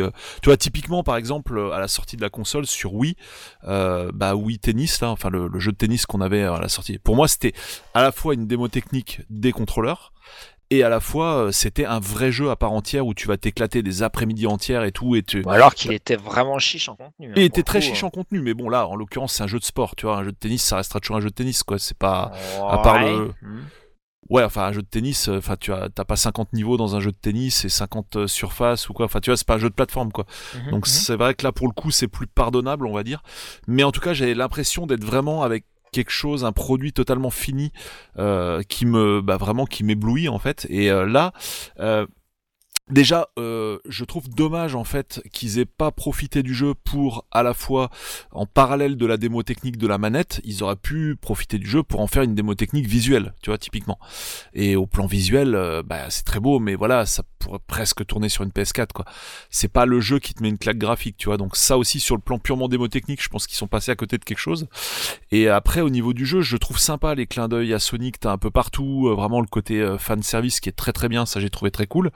Mais vraiment au niveau gameplay, à part effectivement les, les moments avec la manette, où là bah effectivement t'as des choses qui changent dans le gameplay parce qu'on veut te montrer tel ou tel truc sur la manette, je trouve qu'il manque le, le, petit truc euh, où je sais pas les items à collectionner, enfin il y en a des items à collectionner, mais c'est pas, j'ai pas eu les, j'ai, enfin c'est vraiment une alchimie qui est difficile à expliquer quoi. Mais autant euh, Astrobot, donc le premier hein, qui, qui était sorti sur VR, euh, directement j'ai accroché, je suis rentré totalement dans l'univers, j'avais une soif de le finir, mais euh, dès les premiers instants de jeu. Et autant sur le sur le Astrobot donc euh, de la PS5, j'ai pas eu cet effet, je sais pas, il y a eu pas, y a pas eu ce déclic en fait qui, qui a clairement qui est clairement intervenu sur le premier. Je sais pas comment expliquer ça, mais voilà, il manque pour moi le, je sais pas le petit le petit truc en fait qui fait que tu rentres vraiment dans la catégorie des des jeux que tu as envie de Bah, finir. Enfin, comme après, voilà, c'est un avis l'ai dit, perso. en fait, hein, mais- c'est c'est un, un- alors, par contre, je t'encourage déjà à le finir. Parce que vraiment toute la fin du jeu, il y a vraiment des, ouais, des, des- des petites choses qui sont sympas. Mais en fait, En ce fait, Magic dont je parle, c'est dès les premiers niveaux. Tu vois ce que je veux dire? C'est Oui, le truc sais, qui oui, va mais en fait, justement qui va Euh, faire. je m'étais fait cette remarque au euh, fin du premier ou du, du- du deuxième, c'était le truc avec la, la glace et tout, où en fait, euh, tu as des mécaniques qui reviennent, notamment le truc qui est sympa 5 minutes, mais un peu lourd à la longue, de saut, tu sais, avec, Ouais, euh, tout à t'as fait, avec le- le costume, singe, voilà, voilà. Et en fait, il y a d'autres niveaux qui sont plus étoffés, où limite déjà, il y a plus de difficultés. Euh, donc ça t'encourage à, bah, tu dis qu'est-ce que je fais? Est-ce que je vais chercher la petite bête et prendre le risque de mourir? Parce qu'en plus dans Astro, ce qu'on n'a pas dit, c'est que un coup, tu disparais, hein. tu meurs et tu reviens au précédent checkpoint. Il y euh, vais pas trop spoiler, mais il y a quasiment pas de passage où tu as plusieurs vies. Notez bien le quasiment. Euh, et euh, donc en gros, bah, c'est assez punitif en fait. Et, donc il y a certains niveaux où tu dis bon bah qu'est-ce que je fais? Est-ce que je vais aller essayer de voir s'il n'y a pas un, petit puzzle, un petit truc qui, est- caché? Ou euh, bon je finis et puis je verrai plus tard quoi. Parce qu'il y a quand même un côté scoring qui est assez prégnant, on n'a pas parlé, mais qui fait qu'on peut vraiment retourner euh, dans, le- dans, dans les niveaux pour euh, récupérer bah, soit tous les collectibles, soit essayer de faire les meilleurs temps. Euh, voilà, donc ce qui fait qu'il a quand même une certaine générosité, un peu cachée, mais qui est quand même prégnante. Euh, là où, c'est ce que j'ai pointé du doigt tout à l'heure, euh, c'est pas complètement un vrai jeu, enfin un jeu complet comme pourrait l'être un Mario par exemple, c'est que il va pas au bout de ses idées. Mais pour faire un parallèle, c'est- voilà, presque un peu, manque. c'est presque un peu un Mario Odyssey un sous Mario Odyssey, parce que Mario Odyssey est quand même un peu plus généreux, euh, parce que Mario Odyssey, c'est un cocktail de plein plein de super idées, mais il va rarement au bout. On a l'impression d'avoir des microcosmes d'univers, et euh, une fois qu'on change d'univers, et ben on change d'idée, et puis voilà. Et, euh, et Astrobot fait ça. Pour moi, c'est un, c'est une sorte de Mario vu différemment. Euh, c'est un Mario Odyssey un peu vu différemment et, euh, qui, euh, bah, comme un jeu Nintendo, prend acte de la manette. Euh, je le rappelle, c'est un jeu qui est gratuit. Donc inclus dans la console, donc je pense qu'ils en ont gardé euh, clairement sous le pied. Euh, on peut pas leur jeter la pierre parce que c'est quand même beaucoup plus qu'une simple démo de 5-10 minutes que tu avais pour, euh, voilà, pour, pour voir un peu les specs. Sur le côté pas démo technique visuelle, euh, je suis d'accord que c'est pas forcément le cas. Euh, par contre, il est quand même très joli. Il y a quand même des choses qui, hein, qui, bah, qui sont que tu n'aurais pas pu avoir sur PS4. Après, c'est moi qui le dis, notamment les temps de chargement qui sont instantanés, et des choses Ah comme bah ça. ça oui, ça c'est sûr. Euh, oui. Voilà. Euh, mais même, visuellement en termes de reflets et tout, t'as quand même des trucs. A une fluidité que t'aurais pas Ouais, forcément mais pu vois, avoir sur auraient, PS4. pu, ils, auraient, ils auraient pu te mettre une claque, en vrai. Ils auraient pu, mais en tous les cas, pour un jeu gratuit, euh, c'est largement suffisant. Moi, je me suis vraiment amusé et j'ai vraiment, enfin, je- je- fran- franchement, il y a eu deux temps. Il y a eu quand j'ai eu la console et que j'ai essayé le premier ou le deux premiers niveaux, je me dit ouais bon d'accord, euh, c'est sympa, la manette est dingue. Mais bon, euh, je, je suis pas sûr que j'arrive à la fin parce que bah, j'ai vu que c'est assez cyclique et vraiment il y, a des, y a des passages dans les premiers niveaux où tu dis bon est-ce que je vais au bout quoi. Et, euh, et la deuxième fois que j'ai joué, j'ai quasiment fini d'une traite. parce que bah, je suis allé un peu plus loin parce qu'il y avait des niveaux qui m'ont plu euh, des idées qui m'ont plu, j'ai voulu aller voir tous les clins d'œil, j'ai voulu dénicher tous les pardon, tous les tous les tous les à côté. Alors encore une fois, tout le monde ne sera pas forcément aussi passionné que moi, mais euh, vraiment j'ai ouais, pris plaisir à le faire, à aller dénicher un petit peu ce qu'il y avait à dénicher et, euh, au final, je sais pas combien d'heures de jeu j'étais, peut-être une petite dizaine. J'ai dit bah bien, bravo les mecs. Après euh, voilà, faut dire, euh, faut dire aussi que sur PS5 t'as pas grand chose d'autre quoi. Si tu veux Euh, ouais, du enfin, PS5. j'ai. Demon Souls, hein, euh, Ouais, qui mais moi je l'ai hein. pas quoi, typiquement. mais, mais justement, ça fait du bien d'avoir des petits jeux comme ça, sans trop de prétention, euh, qui veulent pas réinventer la roue et, euh, et, et qui veulent simplement, bah, simplement être euh, honnêtes et montrer un peu euh, ce qu'on peut faire avec la manette, parce que c'est vrai qu'il n'y a pas trop trop de jeux qui présentent ça. Donc voilà, moi encore Ah une bah fois, ça, je- cet je- objectif, j'entends- il est rempli, j'entends hein, là, ça, c'est parfaitement- clair, J'entends quoi. parfaitement ton, ton, ton point de vue. Après dire que c'est simplement une démo, je suis pas d'accord. Non, Que c'est un- un plus, grand mais jeu, c'est pas c'est le cas plus non qu'une plus. démo, mais moins qu'un jeu, en fait. C'est Oui, c'est ça bah, mon point. c'est c'est un, c'est- c'est un entre-deux. Voilà. Et vu que toi, tu as, fait et que tu as adoré le précédent jeu VR qui était vraiment un jeu, euh, du coup, tu te sens un petit peu euh, lésé. Ouais. Bah, Euh, en moi, fait, tu te dis, il manque les que 5%, en fait, quoi, tu vois. C'est. Bah ouais, mais bon, là, t'as, enfin, encore une fois, c'était, enfin, c'est un, jeu gratuit, c'est un jeu qui est honnête dans ce qu'il propose. Euh, voilà, pris comme tel, il y a- pour moi, il n'y a rien à dire. Mais après, encore une fois, ton, ton point de vue se, se défend et argumenté. Donc, euh, voilà, il y a- on peut être, euh, on peut être d'accord de ne pas être complètement d'accord. Ça me va très bien. Alors, next, t'avais, euh, t'en avais un autre dans la. Ouais, Ah il y avait, bah, bon. T'avais, t'avais tout passé, ouais. Euh, De toute façon, il y en avait en commun avec Stuff, quoi. Bon, ouais, je vais Oui. pas être super original. Euh, bah, en fait, il y a GTA 4 euh, que j'ai continué à poursuivre en 2020. Le fait, ça, 4 c'est ou le le jeu. 5? Non, euh, le 5, pardon. Euh, Merci. c'est le. Ouais, merci, merci, Steph- euh, mer- merci Damien. Ça, c'est vraiment le jeu qui s'étale sur plusieurs années chez moi parce que bah c'est, j'y reviens de temps en temps, à chaque fois un petit peu. Euh, je suis quand même assez fasciné par ce jeu encore maintenant. Puis tu, puis tu, tu mets une semaine à savoir ce que tu devais faire. Ouais, tu très souvent. Non, alors ça, c'est- ça c'est quelque chose que je comprends pas dans ce jeu-là en fait. Euh, c'est le fait que tu puisses être paumé en fait. Et euh, bon, donc il y a le switch entre les trois personnages Mhm. et le paumé à pas savoir en fait avec quel personnage tu dois poursuivre quand t'as fini une mission avec un. Euh, et ça, c'est c'est quelque chose d'assez bizarre. Genre, tu dois écumer les forums pour savoir euh, quel. Enfin, t'es t'es pas dirigé en fait. T'es vraiment carrément lâché dans la nature. Alors bien sûr, il y a des tas de missions que tu peux faire en mode free quoi. Mais quand tu veux avancer l'aventure et ce qui est mon objectif, j'ai vraiment pas du tout envie de faire de quête annexe et rusher dans l'aventure pour voir la fin. Et bah des fois t'es ouais t'es vraiment paumé. Tu peux mettre vraiment du temps à reprendre, euh, à re- remettre les wagons. Et ça, je trouve ça très bizarre qu'ils aient qu'ils aient fait ce choix euh, pour le coup. Mais euh, ouais, ce jeu me fascine parce que bah, il est bah, déjà son, son aspect vaste, l'aspect bah, bac à sable en fait quoi très clairement, Mhm. et à la fois l'aspect, euh, il y a- il y a- enfin à la fois il est techniquement euh, hallucinant en fait sur certains points, et Ouais. à la fois complètement en arrière sur d'autres. Typiquement, tu regardes la démarche du personnage, tu vois la modélisation faciale, des trucs comme ça. Euh, c'est même pas digne de l'époque à laquelle c'est sorti, même si maintenant ça fait quand même quelques, quelques années. quoi. 2013, hein, quand même. Ouais, mais enfin, ouais, ouais, ouais, 2013. mais je veux dire, même en 2013, ça fait 2013, huit ans. tu, tu prends Assassin's Creed, c'est mieux branlé, quoi. Tu vois, ça, ça bouge mieux, même, même Assassin's Creed qui est sorti euh, le premier, quoi. Tu prends le numéro 1, qui est sorti t'avais bien avant GTA. Ouais, voilà. Bon, après, voilà, Ah, t'as pas autant de trucs à animer et autant d'éléments, euh, donc forcément, Mm. ils sont obligés d'optimiser un peu, quoi. Mm. Mais Ouais. en tout cas, ouais, le- enfin, je, trouve le jeu assez fascinant. Et puis, alors, la, la trame narrative est juste hallucinante. euh, Les personnages sont vraiment euh, tout à fait haut en couleur. Enfin, c'est, c'est, ouais, voilà, il y a vraiment quelque chose. Et, et j'attends avec impatience la suite dont on commence à parler.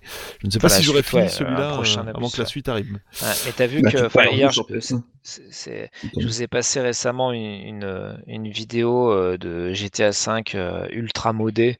Euh, il est magnifique. Hein. Ce En jeu est 4K, immortel en euh, fait. Ouais, c'est dingue. C'est vraiment dingue. déjà le 4, En fait, t'as c'était l'impression de voir Cyberpunk euh, avec tout à fond, quoi. Sur le, Ouais. que la séquence vidéo pas, que tu m'as loin. montré, ouais. En tout cas, ouais, c'est On est vraiment pas loin, c'est- assez hallucinant. Se dire que c'est un jeu qui date de 2013, euh, c'est assez bluffant. hein. Vraiment, euh, et voilà, le monde est immense. Euh, Il y a pléthore de trucs à faire. Enfin, on, peut, on peut le rejouer. Ouais, je pense que c'est un jeu auquel on peut jouer pendant 10 ans, hein, tellement. Non, non, c'est incroyable. Et sans même faire. parler du mode multi où là, c'est encore pire, Oui. quoi. Enfin, t'éclates la durée de vie du truc. Enfin, c'est absolument génial, quoi. Mais attention, c'est sim- c'est simple, ils ont pas fait de DLC. ils ont Pas fait de. DLC, c'est la première fois qu'ils ont pas fait de DLC et euh, et je pense qu'ils en refont plus. Euh, donc euh, donc c'est vrai que ouais, il y a un avant et un après quand même. hein.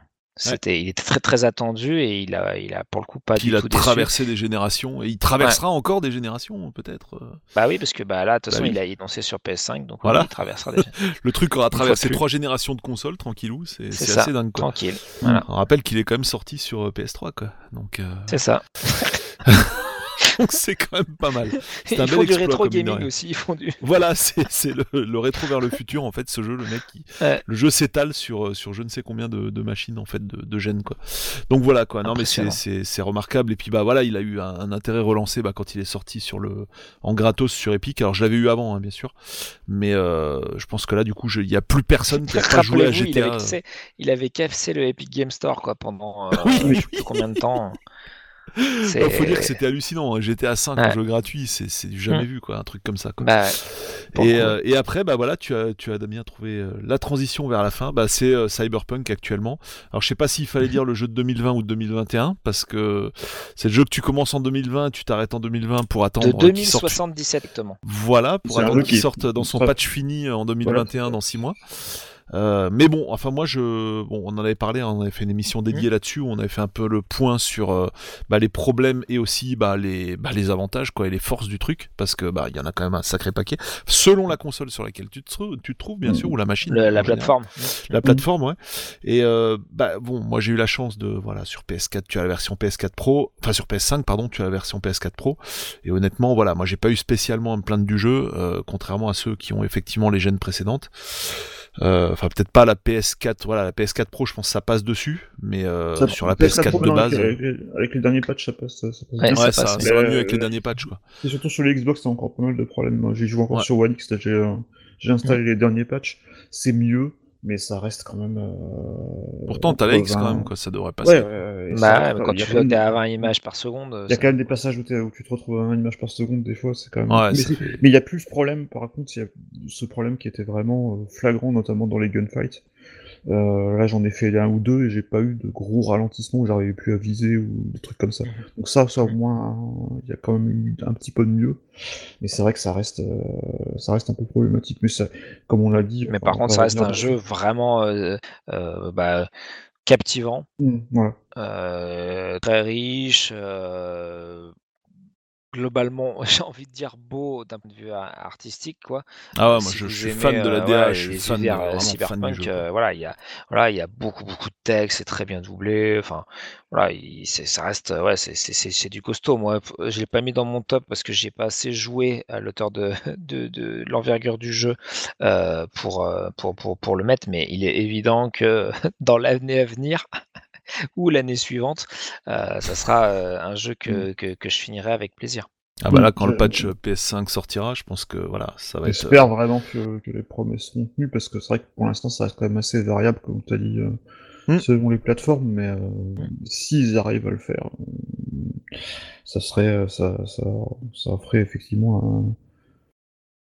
ça ferait ressortir ces qualités en tout cas qui sont qui sont nombreuses mais qui sont pour l'instant encore moi pour moi pour ma part ils sont encore quand même pas mal gâchés par euh, par l'expérience qui est quand même vraiment pas encore euh, super sur la console sur laquelle je joue qui sera peut-être pas sur la, la celle sur laquelle je jouerai euh, dans six Au final. si, si, si, si- si- si un jour il y a des Xbox Series X en stock quelque part mais euh, voilà.